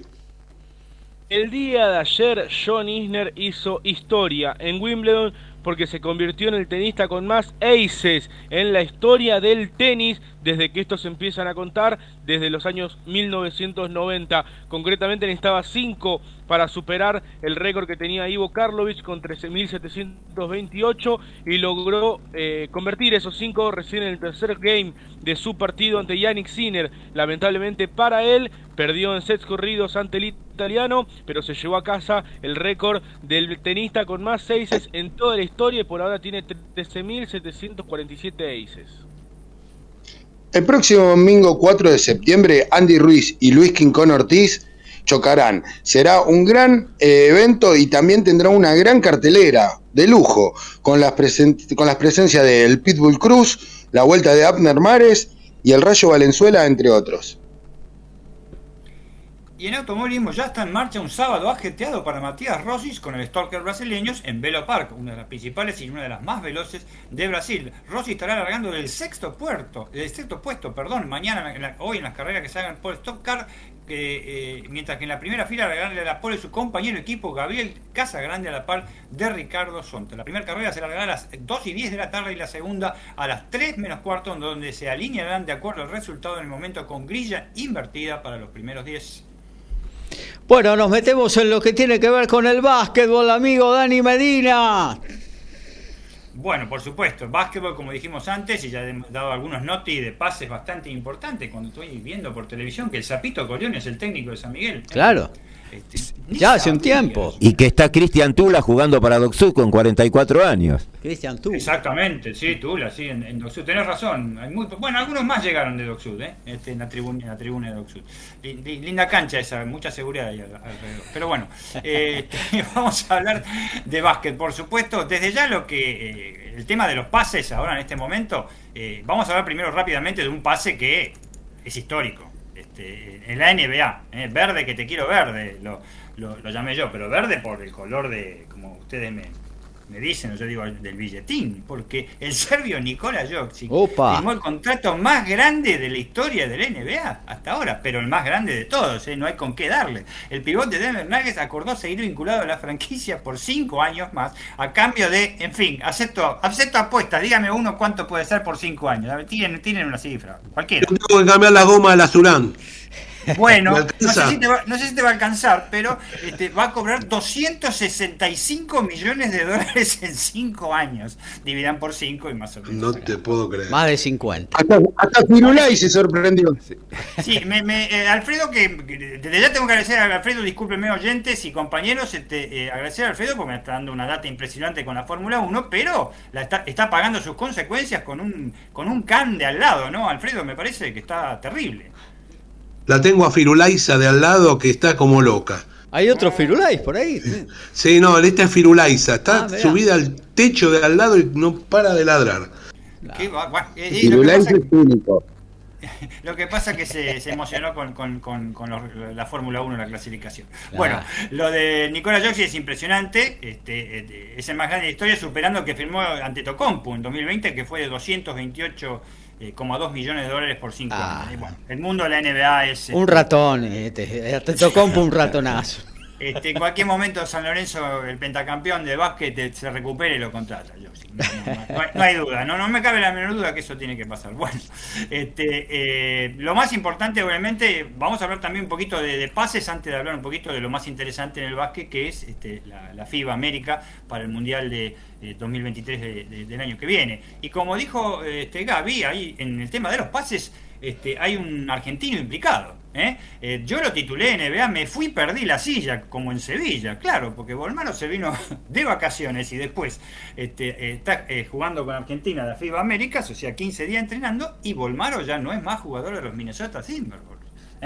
Se va a los Utah Jazz por el arribo nada más ni nada menos que Rudy Gobert, el ala pivot terrible de los Utah Jazz, que arriba este, a Minnesota. ¿Cómo será que la, incorporación de, de, Gobert hace que el argentino integre un paquete que incluye a eh, Malik Beasley, Walter Kessie, Jarek Vanderbilt, este, cuatro picks de primera ronda futuras que no vamos a explicarlos porque nadie lo va a entender, y una figura para mí en la NBA que es el base o, o escolta Patrick Beverley, ¿eh? que creo que le cambió un poco la cara a el equipo de Minnesota. Va a ser dupla este muchacho Gobert, muchachos, con Carl Anthony Towns, ¿eh? el, el- americano de origen dominicano que, que- que la rompió, ¿eh? Es terrible, uno de los goleadores, el segundo goleador de NBA este año, tremendo. Y bueno, el argentino ya vamos a ver qué pasa con Leandro, porque está, teóricamente cuando llegue se tiene que ir al estado mormón, a Salt Lake City, y va a ver cómo, cómo, cómo continúan la cosa, ¿no? Porque este, eh, vamos a ver si tiene continuidad en ese aspecto. Claro, ¿eh? O- ojalá. Ahora vamos a comentar un poco de lo que No hay, Bolmaro- eh, es una franquicia en la que eh, tiene, digamos, el, el principal jugador de la franquicia es justamente en el, en el lugar de, de, de Bolmaro, ¿no? Pero bueno, pero, Claro. creo, pero creo que entre eh, ayuda base y base eh, la puede pelear, me parece, Bolmaro. ¿eh? Sí, la puede pelear. De, todas maneras, yo creo que capacidad, porque Bolmano ustedes saben que eh, este, puede jugar perfectamente de base. Claro. De hecho, lo ha hecho en el partido con, Venezuela, ¿no? Claro. Pero eso es lo que quería comentar ahora un poquito eh, este, eh, de Bolmano, Bolmano en cuanto este, a, a- la movida, cómo está ju- jugando en, la selección. Y por último, de la NBA, eh, eh, eh, tenemos que vincular a otro argentino también en danza, porque ahora con toda esta movida de Minnesota, que fue muy grande, muy grande, porque se le fueron cuatro jugadores, más los famosos pick que entregó, y trajo uno, este, puede ser, porque está, está rondando este, en la NBA el tema de que puede ser que Facu Campaso pueda ir como al club, que, al club, perdón, a la franquicia que fue la primera en interesarse por él, en realidad, ¿no? Evidentemente, eh, Prigión está ahí haciendo algún tipo de, de, de- presión, si se puede llamar, entre grandes comillas, mucha presión no se puede hacer en NBA porque lo que vale es realmente los negocios y, y el dinero, pero podría ser porque podría, este, eh, al irse Beverly, ¿m? al irse Beverly sobre todo, este, podría estar este, eh, eh, terciando el amigo Campaso, que su futuro en Denver por ahora este, no es, este, por ejemplo, Campaso tendría que estar más tranquilo en Denver porque se fue Monte Morris, ¿m? desde ya, ¿eh? se fue, pero no. Dani, Sí, Dani, perdón, antes de que te vaya de la NBA, tengo un amigo que vive en Seattle sí. y casi que me confirma que la temporada que viene vuelve la gran franquicia de, los de los Sonic. Mirá, eh, mm, eh, ya viste que lo habíamos hablado varias veces, incluso vos también estuviste hablando con... con- es, es Las Vegas y Seattle, y la prioridad la tiene Las Vegas. Te aclaro, Ah. desde ya. Este, porque Las Vegas ya tiene hasta estadio construido. ¿eh? Es impresionante. Viste que también entró en, en el fútbol americano Las Vegas también ya. Y- pero eh, lo que pasa que eh, Adam Sandler, el, el manager, el, el- el director de, de- de El Dolape. NBA, eh, claro, el Dolape que, que parece Drácula, desde ya, ¿no? Sí. Drácula ya con varios años. Parece Nosferatu, mejor dicho. Este, eh, Es pálido, eh, pálido, ¿eh? Pálido, sí, pero a la hora de. No, ahí tiene El tema del negocio, con tu blanca palidez te canta. El tema. El tema lento, que vuelvan los lentos. Este, pero este, eh, ha dicho que el tema es que tiene que. O sea, está muy bien lo que dijiste. eh, ¿Qué dice Firulais? Ricky. Firulais, Firulais que está dando letra. Pero está muy bien, ¿sabes por qué? Firulais está- Perdón, Firulay está arriba mío, acá en mi, en mi, en mi regazo, diríamos, Sí. eh, y lo- le estoy tapando la boca prácticamente. Quiere salir al aire siempre. Ah, que salga, Y que debe salga. saber, debe saber algo de Seattle que no sabemos. Pero eh, no, lo que ocurre es que eh, eh, si viene Seattle solamente o Las Vegas solamente, se irían a 31 equipos y qué es lo que la NBA no quiere. ¿M? Quiere tener equipos par para hacer dos zonas iguales. ¿m? Dos zonas de 16. Y que Por lo meta a los dos y listo. Exacto, la, la- la intención es esa. Vamos a ver, porque ustedes saben bien, Ricky, Gaby y todos los oyentes, que el billetín ahí es muy importante. Este, muy importante. Pero sí sabemos, en cuanto al- no solo a lo que dice el, el conocido de, de- de Ricky, que el. eh, Tiene amigos el en todos lados. El estado, el estado donde está Seattle ¿eh? este, está eh, metido hasta las manos, políticamente hablando, con esto del retorno de la franquicia. Así que sí, puede haber novedades tranquilamente. No creo que sea para esta temporada, pero sí para la 2023-2024. Aunque en negocios no se sabe nunca lo, lo que, lo que puede pasar. Y por último, vamos a detallar, así pueden hablar este, los chicos, los que siguen, la ventana FIBA América. Yo dije, bueno, Argentina superó a, a Venezuela este jueves, al partido a las 20.10, este, mm, por... Eh, 69 a 66 muchachos, un partido, no sé si lo vieron todos, si tuvieron oportunidad de verlo, si les gusta. Yo lo verlo, vi. Yo me lo vi, yo me lo vi todo, realmente me agarré, casi ni comí, este, porque eh, no, no, no De la podía creer lo que amargura. estaba- Sí, en, en dos minutos me lo perdí del tercer cuarto, porque estaba indignado. Cuando empecé, vos sabés, creo que creo que te hice un mensajito, Gaby, yo de Sí, eso. sí, sí.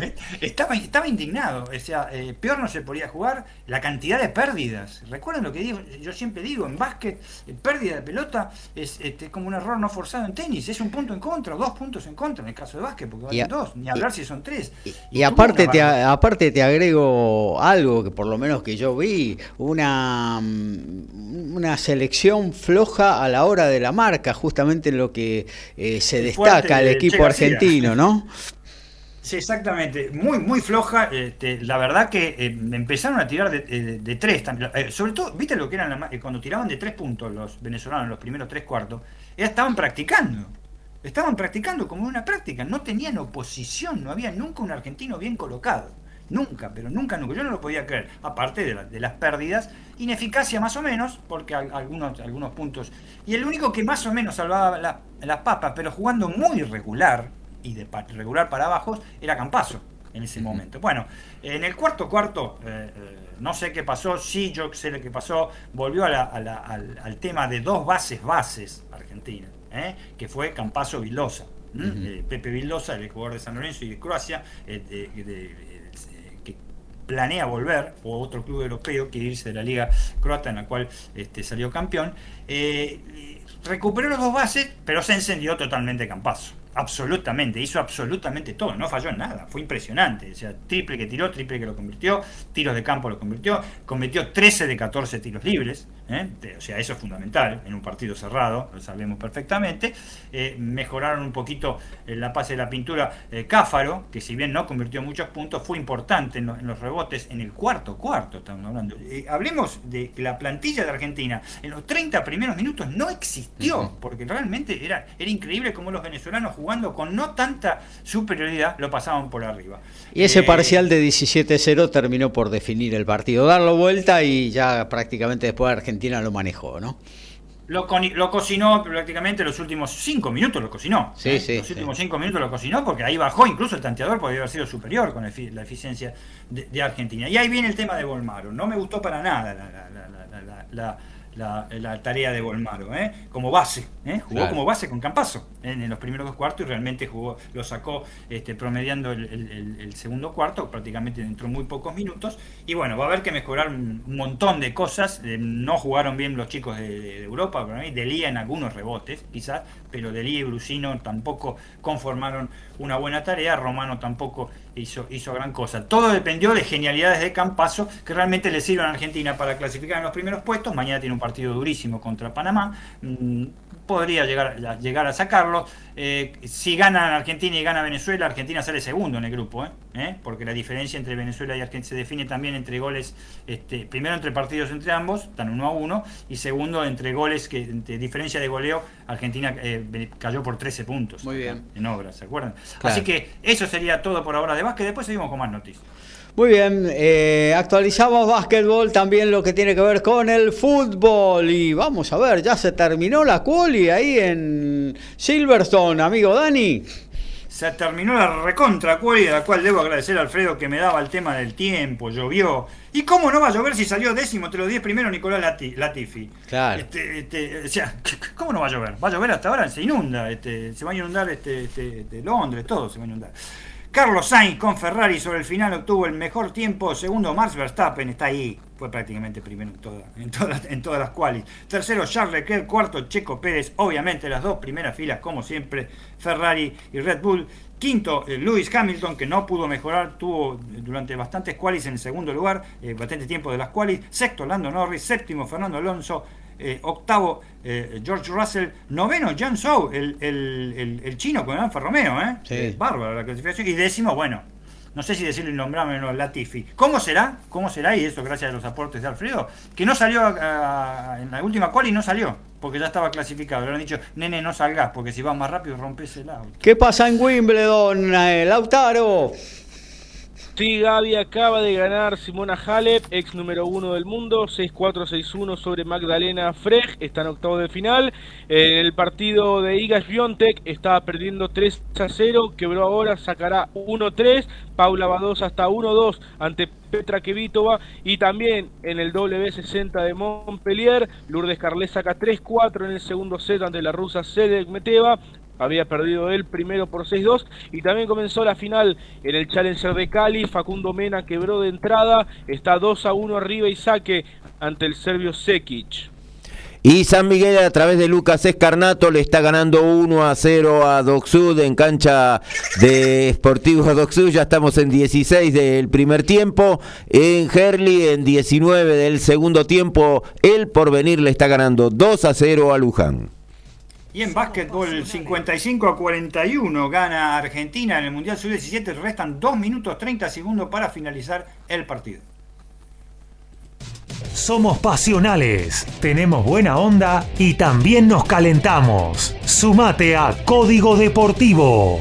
Somos como vos.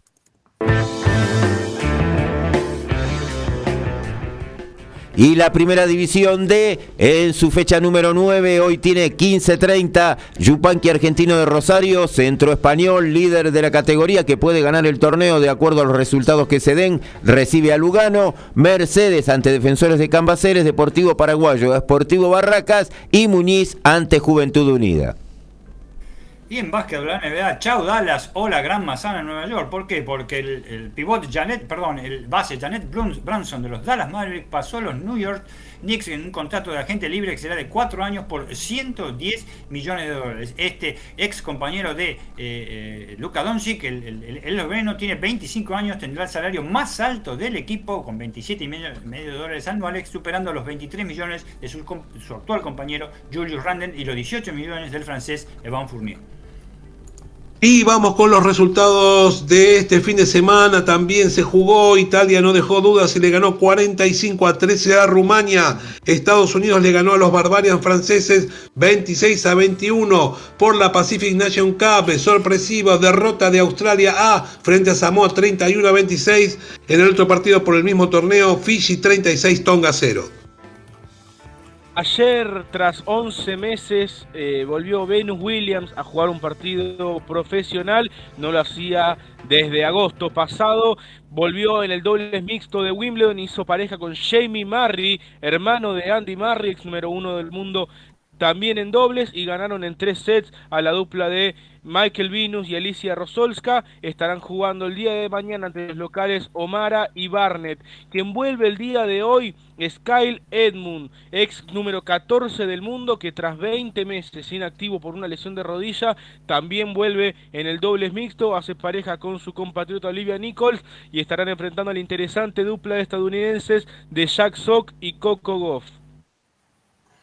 Hoy a la mañana en el centro de convenciones Gold Coast de Australia, Jaigo Petaya, local, se consagró campeón mundial crucero de la, de la FIB, al vencer al ex campeón el letón Myris Bradley por decisión unánime. Cabe destacar que tuvo una fractura de mandíbula eh, desde el segundo asalto.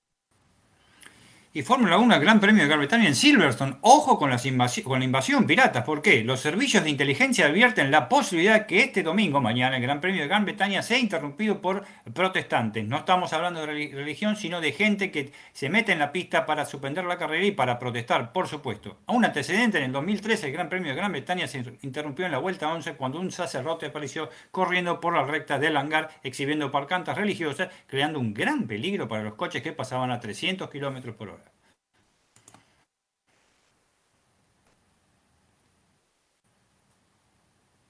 Eh, bueno, nos metemos en lo que tiene que ver con el tenis de la mano y en la voz de Lautaro Miranda. Hola Gaby, nuevamente un saludo para los compañeros y la audiencia. ¿Todo bien por ahí? Sí. comentar- Tenemos para comentar, por supuesto, lo que tiene que ver con Wimbledon, un Wimbledon que como no es sorpresa, ya se quedó sin argentinos en sus cuadros principales de singles. En este caso, el último exponente que quedaba era Diego Schwarman, que jugó el día jueves. eh, y la verdad que perdió un partido increíble. Increíble porque. Eh, paso a explicar. Perdió en 5 sets ante el local Liam Brody, Sí. eh, un jugador que, bueno, habíamos comentado, Gaby, el miércoles a la noche, un jugador eh, a tener en cuenta porque, bueno, es local, conoce las mañas de esta superficie, eh, tendrá al público en co- a, a favor, como de hecho lo, lo tuvo, pero el Peque jugó, es raro, pero podemos decir que por momentos jugó un partido sobresaliente. eh, porque entre el segundo y el cuarto set tuvo una racha de 11 games consecutivos ganados. Él concretamente había perdido el primero, ganó el segundo 6-4, ganando los últimos dos juegos. El tercero lo ganó 6 a 0 y llegó a estar 3 a 0 en el cuarto. Eh, es decir, tenía a su rival mentalmente noqueado. Eh, de repente Brody logró ganar su primer game en el cuarto, al siguiente quebró, se metió un partido cambió totalmente la dinámica de lo que estaba sucediendo en esa cancha 3. Eh, lamentablemente para, para Diego, su rival se fue para arriba, también alentado por el público. Definieron el cuarto en el tiebreak, lo ganó Brody ahí en un muy ajustado tiebreak, fue 8-6 ese tiebreak. Y bueno, ya después el partido se le fue rápidamente y Brody lo ganó 6-1 en el quinto. Eh, una pena realmente porque tenía una buena posibilidad Diego de, seguir avanzando. Le hubiera tocado con Alex de Miñaur en, en la tercera ronda el día de hoy. Un partido que, bueno, para una tercera ronda de una slam no está para nada mal. Y bueno, llegó Cristian Garín como rival de De Miñaur al octavos de final, por lo cual no tenía ningún rival duro, potente eh, de cara a los cuartos de final y además eh, sigue teniendo ese techo en Wimbledon, nunca superó la tercera ronda allí. Era su gran objetivo este año, especialmente que, bueno, las condiciones lo favorecían al no haber tanta competencia dura, es decir, no estaba ninguno de los rusos, de su lado estaba Mateo Berretini, también se cayó Mateo Berretini eh, por COVID, entonces bueno, tenía allí el Peque una buena posibilidad, no la pudo aprovechar, bueno, se va en segunda ronda, eh, ¿qué volverá a jugar? Bueno, no, no este lunes que arranca, sino el siguiente comenzará a disputar el ATP 250 de Bostad, esto es en Suecia, una localidad hermosa allí en Suecia, sobre el Mar del Norte, y después la, la semana siguiente jugará el ATP 500 de Hamburgo, eh, que bueno, siempre trae recuerdos muy positivos para los argentinos. Su estrategia entonces es jugar polvo antes de viajar para los Estados Unidos a la gira de cemento. Eh, no quedan más argentinos, como bien decía, sí queda eh, los principales candidatos, porque el día de ayer ganó Novak Djokovic eh, cómodo sobre su compatriota Miomir Kekmanovic y estará jugando mañana en el Middle Sunday, que ya no, no existe más. Eh, recordemos, Wimbledon tenía la tradición de que el domingo del medio eh, no se jugaba. A partir de este año se va a jugar eh, todos los días, no va a haber descanso del primer domingo, así que mañana va a estar jugando Novak Djokovic, estará enfrentando al neerlandés Tim van Rijthoven, que ha sido la sorpresa de esta gira de césped, ganó en Hertogenbosch, venciendo a Daniel Medvedev en la final, recibió un wildcard acá en Wimbledon, ganó ya tres partidos, está en los octavos de final, y tendremos un partido eh, estelar que va a ser el de Yannick Sinner contra Carlitos Alcaraz, Sinner de 20, Alcaraz de 19, eh, ambos han sido, bueno, Sinner fue top 10, Alcaraz lo es en la actualidad, realmente un partido muy atractivo de ver, veremos si lo colocan en la cancha central, yo creo que tiene condimentos para ir a la cancha central, eh, pero bueno, eh, hoy también Kirgios y Tsitsipas eh, para mí merecían ir a la cancha central y no ha sido el caso. Eh, en lo que tiene que ver con la parte baja del cuadro, hoy va a estar jugando Rafa Nadal, estará enfrentando a Lorenzo Sonego, tenista italiano, número 30 del mundo, partido que no será sencillo. Sonego juega bien en esta superficie y de ganar tendrá a Botic fan de Sanschulp en los octavos de final del día martes. Eh, en lo que tiene que ver con las damas, como bien decíamos hace un ratito, cayó Coco Goff, eh, finalista de Roland Garros. Dio ante Amanda Anisimova en tres parciales y Anisimova estará definiendo su pase a los cuartos de final ante la francesa Harmony Tan, que el día martes había vencido a Serena Williams, así que están, están una muy, pero muy buena semana. Y en la parte baja queda apenas una top ten, que es la tunecina On Jaber, que estará jugando ante Elise Mertens el día de mañana por los octavos de final. Eh, también en esta zona estaba María Zachary, que perdió el día de ayer, la griega número 5 del mundo, cayó ante la alemana Tatiana María y bueno, deja con tan solo una top ten la parte baja del cuadro. Eh, decime cómo, cómo está eh, la, la vida de, de la pareja Granoller Ceballos. Sí, Gaby, sucedió algo muy extraño que no, no, no tuvo mucha repercusión, pero no han decidido no, no jugar este Wimbledon, se han bajado. Eh, ellos venían de ganar en Halle, en Alemania, torneo sobre césped. Sorprendentemente decidieron no jugar en Wimbledon por esta razón de que no entrega puntos. Eh, realmente sorprendente porque no se han bajado muchas parejas. De hecho, prácticamente ninguna te diría porque más allá de los puntos, Wimbledon sigue, un- sigue siendo un torneo bien dotado en premios. Bueno, ellos han decidido no jugar, así que en estos momentos el único argentino que continúa en competencia en el dobles es Andrés Molteni, que acaba de comenzar su partido junto al mexicano Santiago González ante los estadounidenses Robert Galloway y Max Schnur. Están uno a uno en el primer parcial. Así que es Molteni el único argentino que queda en el dobles de Wimbledon. Muy bien, muchas gracias eh, Lautaro Miranda. Volvemos a actualizar, ¿eh? porque hay novedades en Málaga con el U17, amigo Dani Medina. Así es, el Under 17, el Mundial Sub 17 para nosotros, para los, para los latinos.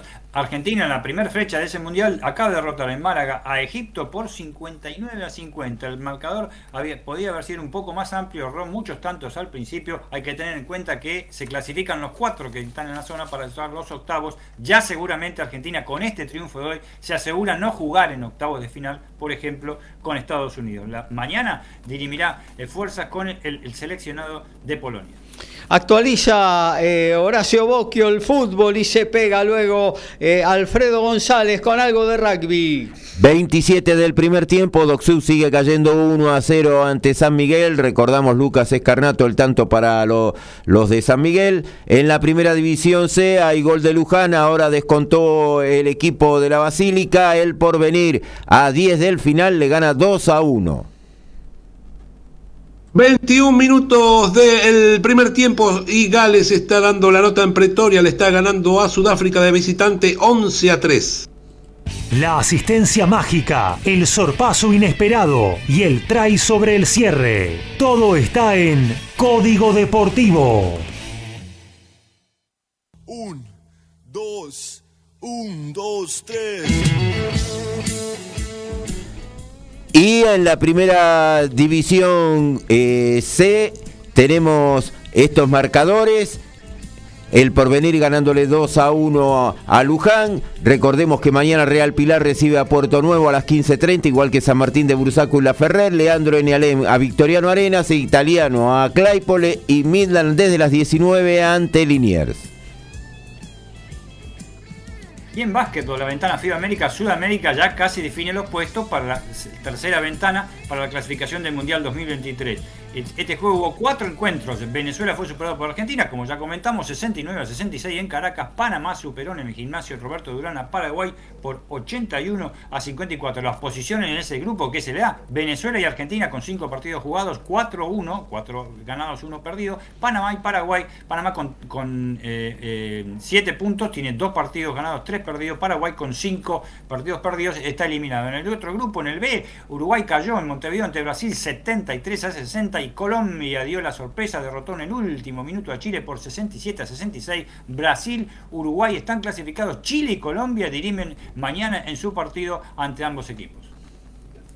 Y World Rugby ratificó la desclasificación para jugar el Mundial, eh, ya que el Comité Independiente desestimó la apelación de la Federación Española. Se pierde en la máxima cita por la mala inclusión de un jugador de origen sudafricano y que no respetó la ley de elegibilidad. España presentó sus papeles correspondientes, pero fueron desestimados. Así que Rumania va a ser el que va a ocupar el lugar de Europa 2.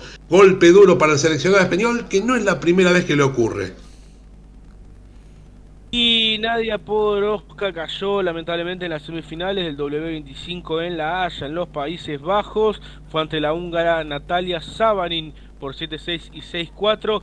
De todos modos, empieza recién a carburar la máquina. Ya hizo semifinales en su primer torneo puntuable para el ranking y poco a poco estará volviendo a jugar los mejores torneos del mundo. Lamentablemente cayó Matías Ruedas. Esto fue en Australia, ante el local Liam Wilson. Eh, fue por el cetro internacional superpluma de la OMB eh, por decisión unánime. Pese a una gran actuación de la Cobrita que ganó los últimos cuatro asaltos. Y en automovilismo TC2000 nuevamente internacional se define el callejero internacional Alejandro Levy, responsable del TC2000 este año, que este fin de semana correrá en el trazado cordobés del Cabernet, reveló que habrá un encuentro con los representantes del callejero de Punta del Este para una posible realización de la competencia para la próxima temporada. Las autoridades orientales ya se pusieron en contacto en la última carrera en Concordia. Bueno, nos metemos eh, con el boxeo, amigo Ricky. Bueno, Gaby, eh, me pediste que haga un resumen del knockout a las drogas que fue la semana pasada. Sí, ya, Eh, mirá, a mirá, ya lo- los resultados ya los dimos, ya, ya lo saben nuestros oyentes, pero vamos, vamos a hacer un breve, así una- un breve comentario cortito. sobre lo principal, ¿no? Bueno, el jueves mi pollo, eh, Mirko Cuello, se impuso por nocaut en el segundo asalto al colombiano Leo Padilla. La verdad no hubo mucho, no hay mucho que explicar, simplemente que salió y le tiró una andanada de golpes que no Padilla no pudo hacer nada. Eh, recibió conteo en el primer asalto, en el segundo ya lamentablemente no, no pudo pelear más.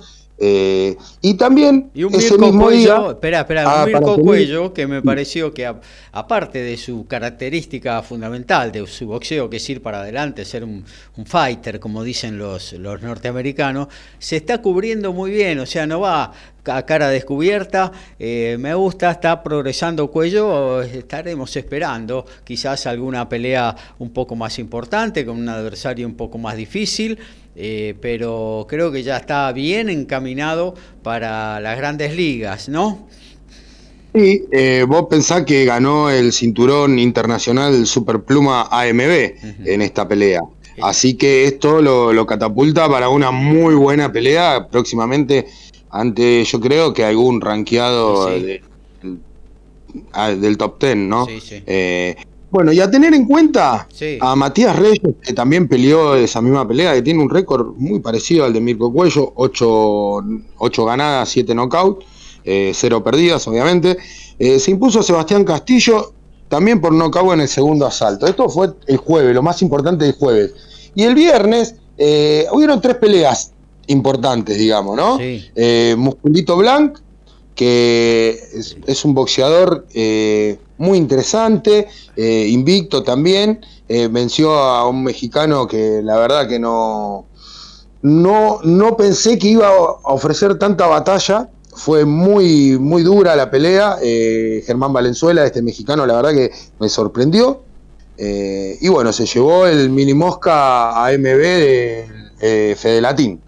Eh, eh, otra que pelea que fue muy importante para el boxeo argentino y sumamos una campeona más es Clara Le- Lescurat, eh, que ganó el Mundial Super Mosca AMB con tan solo siete peleas, eh, en una decisión dividida, en una pelea me- medio aburrida. No, no me gustó mucho la pelea, pero bueno, hay que tener en cuenta que peleó ante una mexicana que, que entregó todo y que era una campeona reconocida como Maribel Ramírez. Claro. Eh, y bueno, y para cerrar, eh, lamentablemente, eh, como hablamos, Brian Suárez cayó en, una, en un round, en un solo asalto, ante un venezolano. A tener en cuenta el venezolano, ¿eh? pega muy fuerte. Sí, sí. Así que hay que, hay que hay que pensar en que puede ser un boxeador que esté en las grandes carteleras, en una categoría que se está haciendo muy fuerte. Desde que se fue Usyk, digamos, eh, ya eh, se, se dividió las aguas. Antes había barrido él con todo, ¿no? Claro. Así que bueno. Eh, Un- y después, y en una pelea que era como en la calle, ¿no? El que pega primero pega dos veces y bueno, acertó primero eh, este chico venezolano y bueno, eh, de alguna manera también eh, refrendó lo que en las últimas peleas, en la última que había hecho en el Luna Par, incluso Brian Suárez, viene demostrando, ¿no? Permeabilidad en su sistema defensivo y permeabilidad también a la hora de recibir golpes, ¿eh? No es un boxeador de los que se la banca eh, cuando, cuando le pegan duro se va a la lona y eso eh, crea algunas dudas con respecto a su futuro. Sí, la verdad que yo creo que tendría que, que mirar a su rincón y, y pensar en la, en la posibilidad de, de un cambio. Sí. Eh, la verdad que tendría que, que tener eh, un rincón de, de mayor nivel. Eh, en el rincón recordemos que está la familia Loyola, Sí. así que bueno, vamos a ver qué, qué es lo que Dale. dispara el destino para, para Brian. Te cuento, Gaby, Sí. dos, dos noticias de hoy para, para completar eh, este, este bloque. Sí. Eh, doble o nada es la propuesta de OR Promotion Sí. y boxeo de primera.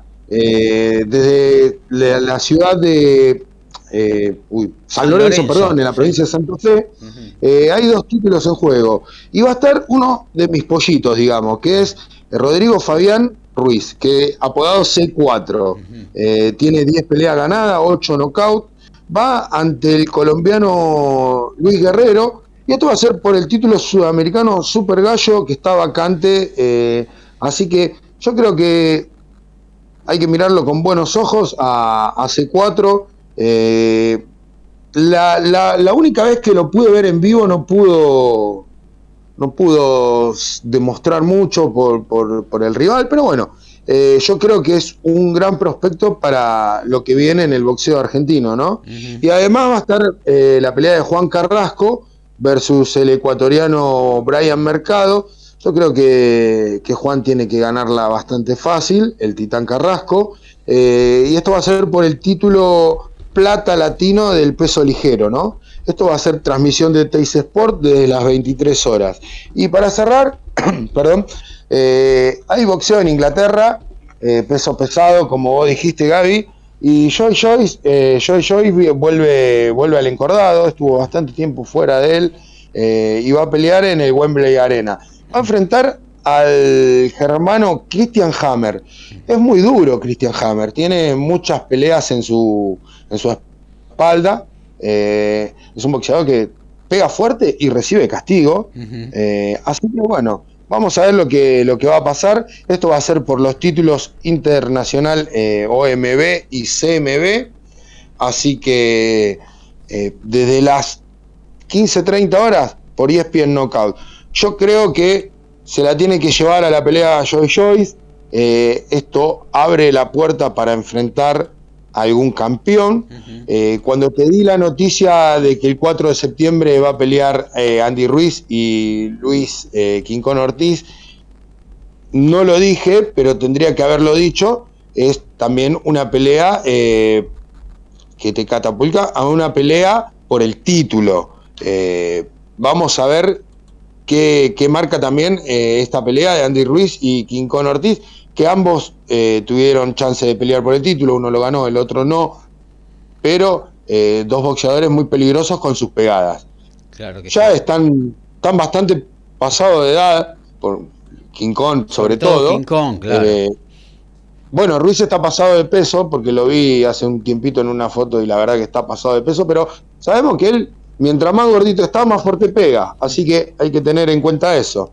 Así que, bueno, eh, la pelea de hoy yo creo que también puede ser eh, un disparador para, para ir por algún título.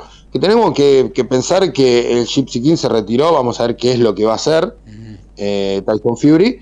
Y después, bueno, se nos viene la pelea en, en poco tiempo de, de Usyk frente a Joshua. Tal cual. Eh, bueno, hasta aquí lo del boxeo. Directamente nos vamos a meter en lo que tiene que ver con el automovilismo. Nos vamos al encuentro de Daniel Medina en la lejana Polvorines. Dani. Dani. Bueno, actualizamos entonces. Mientras tanto, actualizamos lo que tiene que Acá ver estamos, acá con- estamos, ¿eh? Ahí está, ahí está Dani. Bueno, eh, dale, nos metemos Muy en... lejano, estoy, Estoy ¿Eh? muy lejano, estoy muy lejano. Estoy muy lejano en los polvorines. pues. Más lejano que de costumbre. Bueno, eh, ya empezamos rapidito, porque nos queda poco tiempo, hay, hay bastante automovilismo, pero lo resumimos desde ya. Franco Colampinto no tuvo, tuvo en realidad una, una buena tarea hoy eh, en la Fórmula 3 en, en, Silverstone, porque largaba décimo séptimo. Clasificó ¿eh? muy atrás, claro. clasificó muy atrás ¿eh? y este, llegó en décimo te- tercer lugar, donde tenía una carrera interesante, en largada superó dos autos, después se fue pasando este, eh, con otros y eh, focaliza un décimo tercer puesto que como desempeño eh, ganó cuatro puestos, estaría bien, pero que lo aleja cada vez más del tema de la punta del campeonato. La, la carrera fue ganada por Isaac Adjar, segundo Víctor Martin, que se, se, se corta en el Claro, campeonato, y sí. tercero la gran sorpresa, ¿no? Eh, El, el norteamericano Rhys Ush- Ushihima, que le dio un nuevo podio al, al, al Van Amersfoort Racing, eh, tras lo que había sido el triunfo de Cola Pinto en Imola. ¿eh? Él Claro. había clasificado en, en- en- octavo lugar, en séptimo en décimo segundo lugar y pudo largar un poco más adelante por la parrilla invertida. Mañana Pinto vuelve a largar en la misma posición a las 4.35 hora argentina. Recordemos que hasta el décimo no se invierten la- la- las posiciones y más la clasificación fue el décimo séptimo. Vamos a ver si puede obtener algunos puntitos en una situación que lo aleja bastante, ¿eh? bastante del este, campeonato este, actualmente. El que realmente estamos informaciones, eh, estamos esperando informaciones este, de, eh, del turismo este, europeo, el TCR europeo, es el argentino Geroname que está corriendo en el circuito alemán de eh, en la cual tampoco había tenido una gran clasificación en las qualis, pero en la quali 2 se metió en octavo lugar, que es donde acaba de largar a las 12.40. ¿m? Empezó la primera carrera de esta, esta eh, eh, fecha en Alemania, que será doble, porque mañana a las 12 horas será la segunda carrera, donde, lar- donde largará este, eh, tercero, ¿m? por inver- in- invertir las posiciones. Vamos a ver cómo le va, sigue primero en el campeonato, puede, si saca buenos puntos, aún sin ganar, este Gaby, este, el, el- el muchacho del Audi y del Conjunto Blue Racing, el equipo alemán en Alemania, eh, puede irse a la cuarta fecha con un interesante colchón de puntos a su favor en el campeonato, porque no corre Tom Cornell. ¿eh? Claro. Este, eh, así que sería bueno que saque buenos puntos, este, tratar que no lo toquen, eh, se está afianzando cada vez más, tiene un autazo, el quilaje le está eh, rondando en contra, pero vamos a ver cómo puede clasificar. Y lo que el alquilaje lo está, está en contra, no pueden corregir el, rumbo, son los muchachos de el WTCR, estamos hablando del, hermano Néstor Girolami del, y del porteño Esteban Gutiérrez, eh, Guerreri, perdón, que este, no tuvieron buenos tiempos en, las tandas, estamos esperando el resultado de las clasificaciones, séptimo salió Girolami con el Honda Civic, noveno salió Guerreri con el Honda Civic cuando terminó la última tanda de entrenamiento que están encabezadas por el actual campeón Jan Erlacher, el francés con el Linan Co, segundo Michael Ascona que está disputando el campeonato con el Hyundai. Y tercero Santiago Rutia con el otro Linan Co, en el cual si tiene una buena actuación en las carreras este, o las clasificaciones, mejor dicho, en las clasificaciones y luego en las carreras de esta quinta temporada, que las dos van a ser en el día de mañana, puede terminar el fin de semana puntero el uruguayo. ¿eh? Así que Sudamérica en ese, en ese aspecto puede estar este, bastante satisfecha. Y bueno, vamos al, desde ya el plato fuerte que habíamos dicho, que era la, la Fórmula 1. Eh, eh, realmente fue, una, fue un- una clasificación bastante accidentada en el tema del tiempo, por el tema del tiempo, ¿no? Desde ya había 40% de probabilidad de lluvia, realmente eh, ayer también llovió bastante, hay mucho viento, está muy, este verano este, inglés es realmente un verano inglés, ¿no? Desde ya, ¿no? Se mira con un solo ojo, por supuesto. Y, pero es histórico lo que hizo Carlos Sainz, ¿eh? Porque tiene en 150 grandes premios el español se quedó con, por primera vez con una pole position, ¿eh? Este, bajo el agua, realmente en Silverstone, porque la quali 3 fue desastrosamente bajo el agua, este, y prácticamente eh, tuvieron que, se las vieron bastante mal para este, poder, poder circular. Eh, en esa quali 3 se defeccionó el que seguramente iba a ser el mejor tiempo, ¿eh? Eh, sin ninguna duda, que era Max Verstappen, que había sido primero en la quali 1, en la quali 2, en la quali 1 también un poco, un poco de lluvia, y como dijimos anteriormente, para este, aclarar a la gente, Carlos Sainz logró el mejor tiempo, por apenas mm, 100 centésimas, 100 milésimas, perdón, a Max Verstappen, tercero Charles Leclerc, cuarto este, Checo Pérez, una se van a dar con todo realmente, es una pista muy veloz. La- quinto, eh, Hamilton, que tuvo siempre casi segundo, tercero, este, terciando, este, muy alentado por la gente, pero no pudo mejorar con ese Mercedes, que aparentemente tiene un poco de más velocidad en esta pista, eh, pero vamos a ver eh, cómo rinde mañana. Sexto, el McLaren de Norris, séptimo Alonso, octavo este, Russell con otro McLaren. Las dos revelaciones son el noveno y décimo lugar, el chino Zhou con el Alfa Romeo Ferrari y la Tifi, ¿eh? una milagrosa clasificación que salió décimo con el Williams y realmente, como les había dicho, eh, no, eh, no lo dejaron salir en la última en, en la última edición para no romper el auto, seguramente, porque este muchacho. Y la novedad, que ya está publicada por redes sociales, ya la han visto todo el mundo, es sobre el TCR Sudamérica. Yo creo que es la, la, la novedad más importante, ¿no? La pavada de piloto que va a ir para los nipones en, las, eh, en la carrera de, Ter- de Termas de Río Hondo cuando se abra la temporada argentina del TCR. ¿eh? Recordemos que el Toyota Corolla TCR es el Toyota elaborado por Argentina y que va a ser utilizado eh, este, eh, eh, en elaboración quizás en Argentina por el, el Campeonato eh, Sudamericano de Turismo. ¿Quién va a correr? Nada más ni nada menos que el Río Tercer José María Pachito López. ¿eh? Pachito. López va a estar en la Argentina, en, en Termas de Río Hondo, una presencia más que importante, ¿no? Realme- realmente ya, majo- ya manejó esto durante una de las pruebas que se realizaron en diciembre del año pasado. Esto viene hace rato, que están probando la fábrica nipona, está, que ya está todo homologado, obviamente, en el Cabalén, ya probaron. Seguramente porque es una carrera de endurance, va a ser pareja con este Barrios, el otro, el, jovencísimo Barrios, eh, que va a disputar, este, que está disputando el TCR sudamericano. Y eh, se aprovecha esto porque Pérez tiene 60 días de descanso luego de las 6 horas de Monza, que van a ser la semana que viene. Tiene dos meses de descanso hasta su regreso a la actividad en el Mundial de Resistencia por las 6 horas de Fuji, eh, Japón, Fuji, el 11 de septiembre, lo que tiene las posibilidades más que abiertas. Hasta ahora está confirmado, ¿no? Vamos a ver si no ocurre nada que este, imposibilite que el cordobés pueda llevar a cabo. Y la última, cortita, el WTCR y pasó lo que está pasando todos los años. Por tercer año consecutivo, Asia queda afuera y ya van tres años. No hay carreras ni en Japón, no hay carrera en Corea, no hay carrera eh, en China. Están reprogramando absolutamente todos. Dos carreras en Europa ya no se corrieron en República Checa y en Alemania, así que se la están viendo este, eh, de figurillas los muchachos del WTCR. Desde ya la próxima se ha incorporado a Paul Ricard en Francia y tienen que incorporar por lo menos tres carreras más, o cuatro, eh, tres, tres más que son la fecha china. Así que eso es una incógnita, cómo está saliendo el tema del WTCR, en cuanto, obviamente, lo de, lo de Asia se dio lamentablemente por el tema del rebrote de COVID, que hace imposible las autoridades de Discovery Sport Events, que maneja todo esto con, con- con la FIA, han, han hecho sí o sí que este, eh, suspendan este, la carrera. Eh, no tenemos novedades, lamentablemente, no, no viene nada de- del TCR europeo, eh, ni el WTCR con, la- con las clasificaciones. Todavía no hay, no hay este, posiblemente, no, o, la lluvia o algo esté jugando eh, en contra. Los horarios para el WTCR de la carrera de, de- Portugal van a ser la cual y hoy se está desarrollando en este momento. se va a desarrollar hasta, hasta las 2 de la tarde. Y la carrera mañana va a ser a las, la primera carrera, la carrera 1, 30 minutos más una vuelta en Villarreal, en Portugal, va a ser a las eh, 8 y 10 de la mañana, la primer, este, perdón, a las 9 de la mañana la primera carrera y la segunda carrera este, va a ser a las eh, eh, 11 y 15 de, de la mañana. La, la segunda va a ser 25 minutos más una vuelta, ojalá. Ojalá que le puedan ir bien a los chicos argentinos. El campeonato está encabezado por Mikel Ascona con el Hyundai, este, Magnus con el Toyo tiene un Audi Sport de Bélgica, que es el mismo que tiene eh, Giro Lamy, pero en el TCR europeo está en segundo lugar. Y Santiago Urrutia, como había dicho, está tercero a 25 puntos del español. Y si gana o tiene buenas colocaciones, se puede ir un fin de semana fenomenal, lo que sería un hecho histórico para la República Oriental del Uruguay. Muy bien, muchas gracias Dani Medina. Les sugiero a nuestros queridos oyentes que tomen papel, tomen lápiz, lapicera, lo que quiera para anotar, porque se viene la agenda de Código Deportivo. Todo lo que usted puede ver en este fin de semana que recién está amaneciendo. Todos los deportes en un solo programa. Código Deportivo.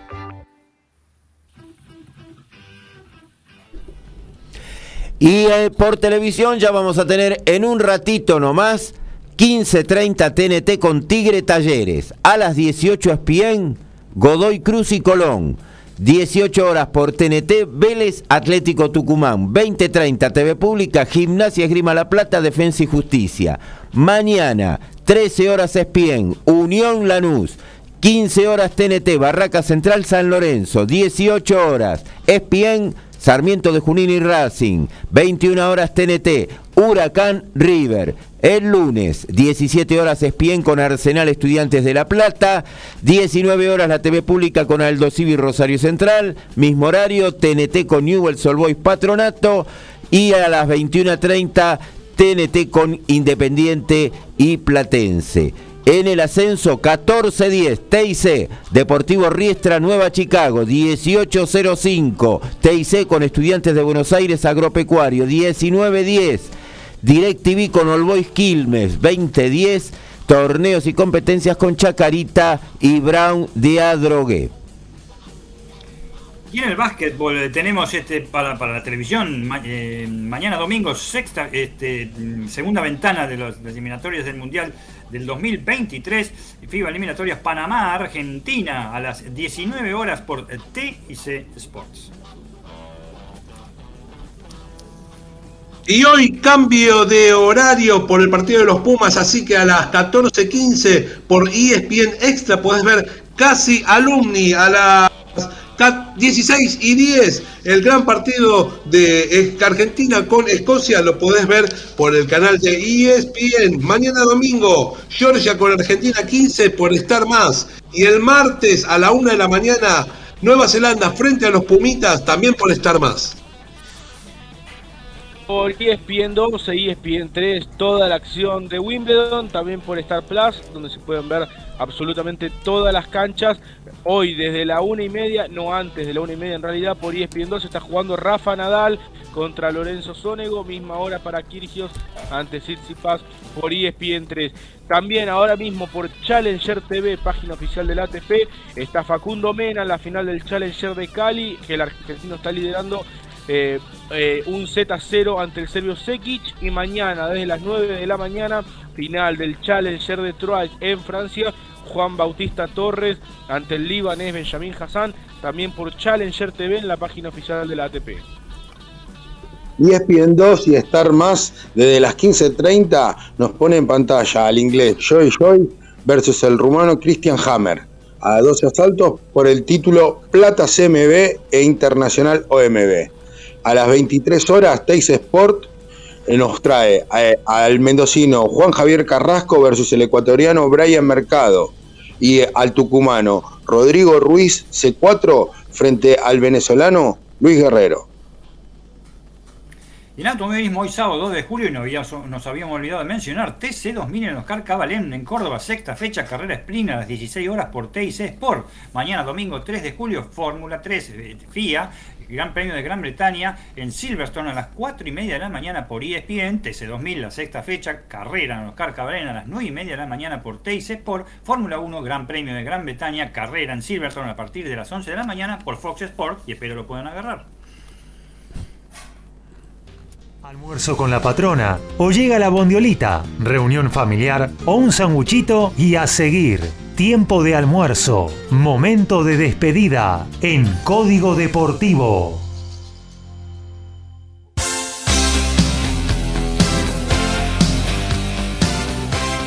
Bueno, nos vamos, ¿eh? nos vamos a reencontrar en lo que tiene que ver con el deporte el próximo miércoles a partir de las 22 horas aquí por el aire de MG Radio, en la emisora de Villa Pueyrredón, mañana 12 horas.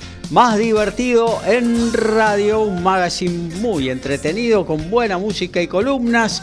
Luego 16.30 se viene línea de 5 con todo el fútbol nacional e internacional y también lo mejor del deporte eh, global. Luego 17.30 arrancamos con la transmisión de Sarmiento Racing todas las incidencias del equipo de Gago enfrentándose a Sarmiento en el Eva Perón de Junín. Eh, bueno, nos despedimos, eh, Horacio, un abrazo y gracias. Gracias a. Eh, finalizamos con que Luján sobre la hora se le dio vuelta el porvenir, le ganó 3 a 2 y que al término del primer tiempo San Miguel le gana 1 a 0 a Doxuda. Hasta el próximo miércoles. Eh, gracias Alfredo, nos reencontramos el sábado próximo. Gracias muchachos, gracias audiencia, el placer de estar presente en este tan lindo programa y nos reencontramos el próximo miércoles. Lautaro, un abrazo. Abrazo grande Gaby, un saludo para todos, muy buen fin de semana y nos reencontramos el miércoles. Dani, también para vos. Saludos para, para vos, para todos los compañeros, para audiencia. Aguante, Carnato en San Miguel. Vamos, Ricky, nos, nos abrazamos y nos reencontramos el próximo sábado seguramente. Bueno, Gaby, ojalá que eh, capaz que pueda el miércoles, vamos a ver porque me están cambiando los días de trabajo, pero bueno, vamos a ver, capaz que podemos meter ahí una sorpresita.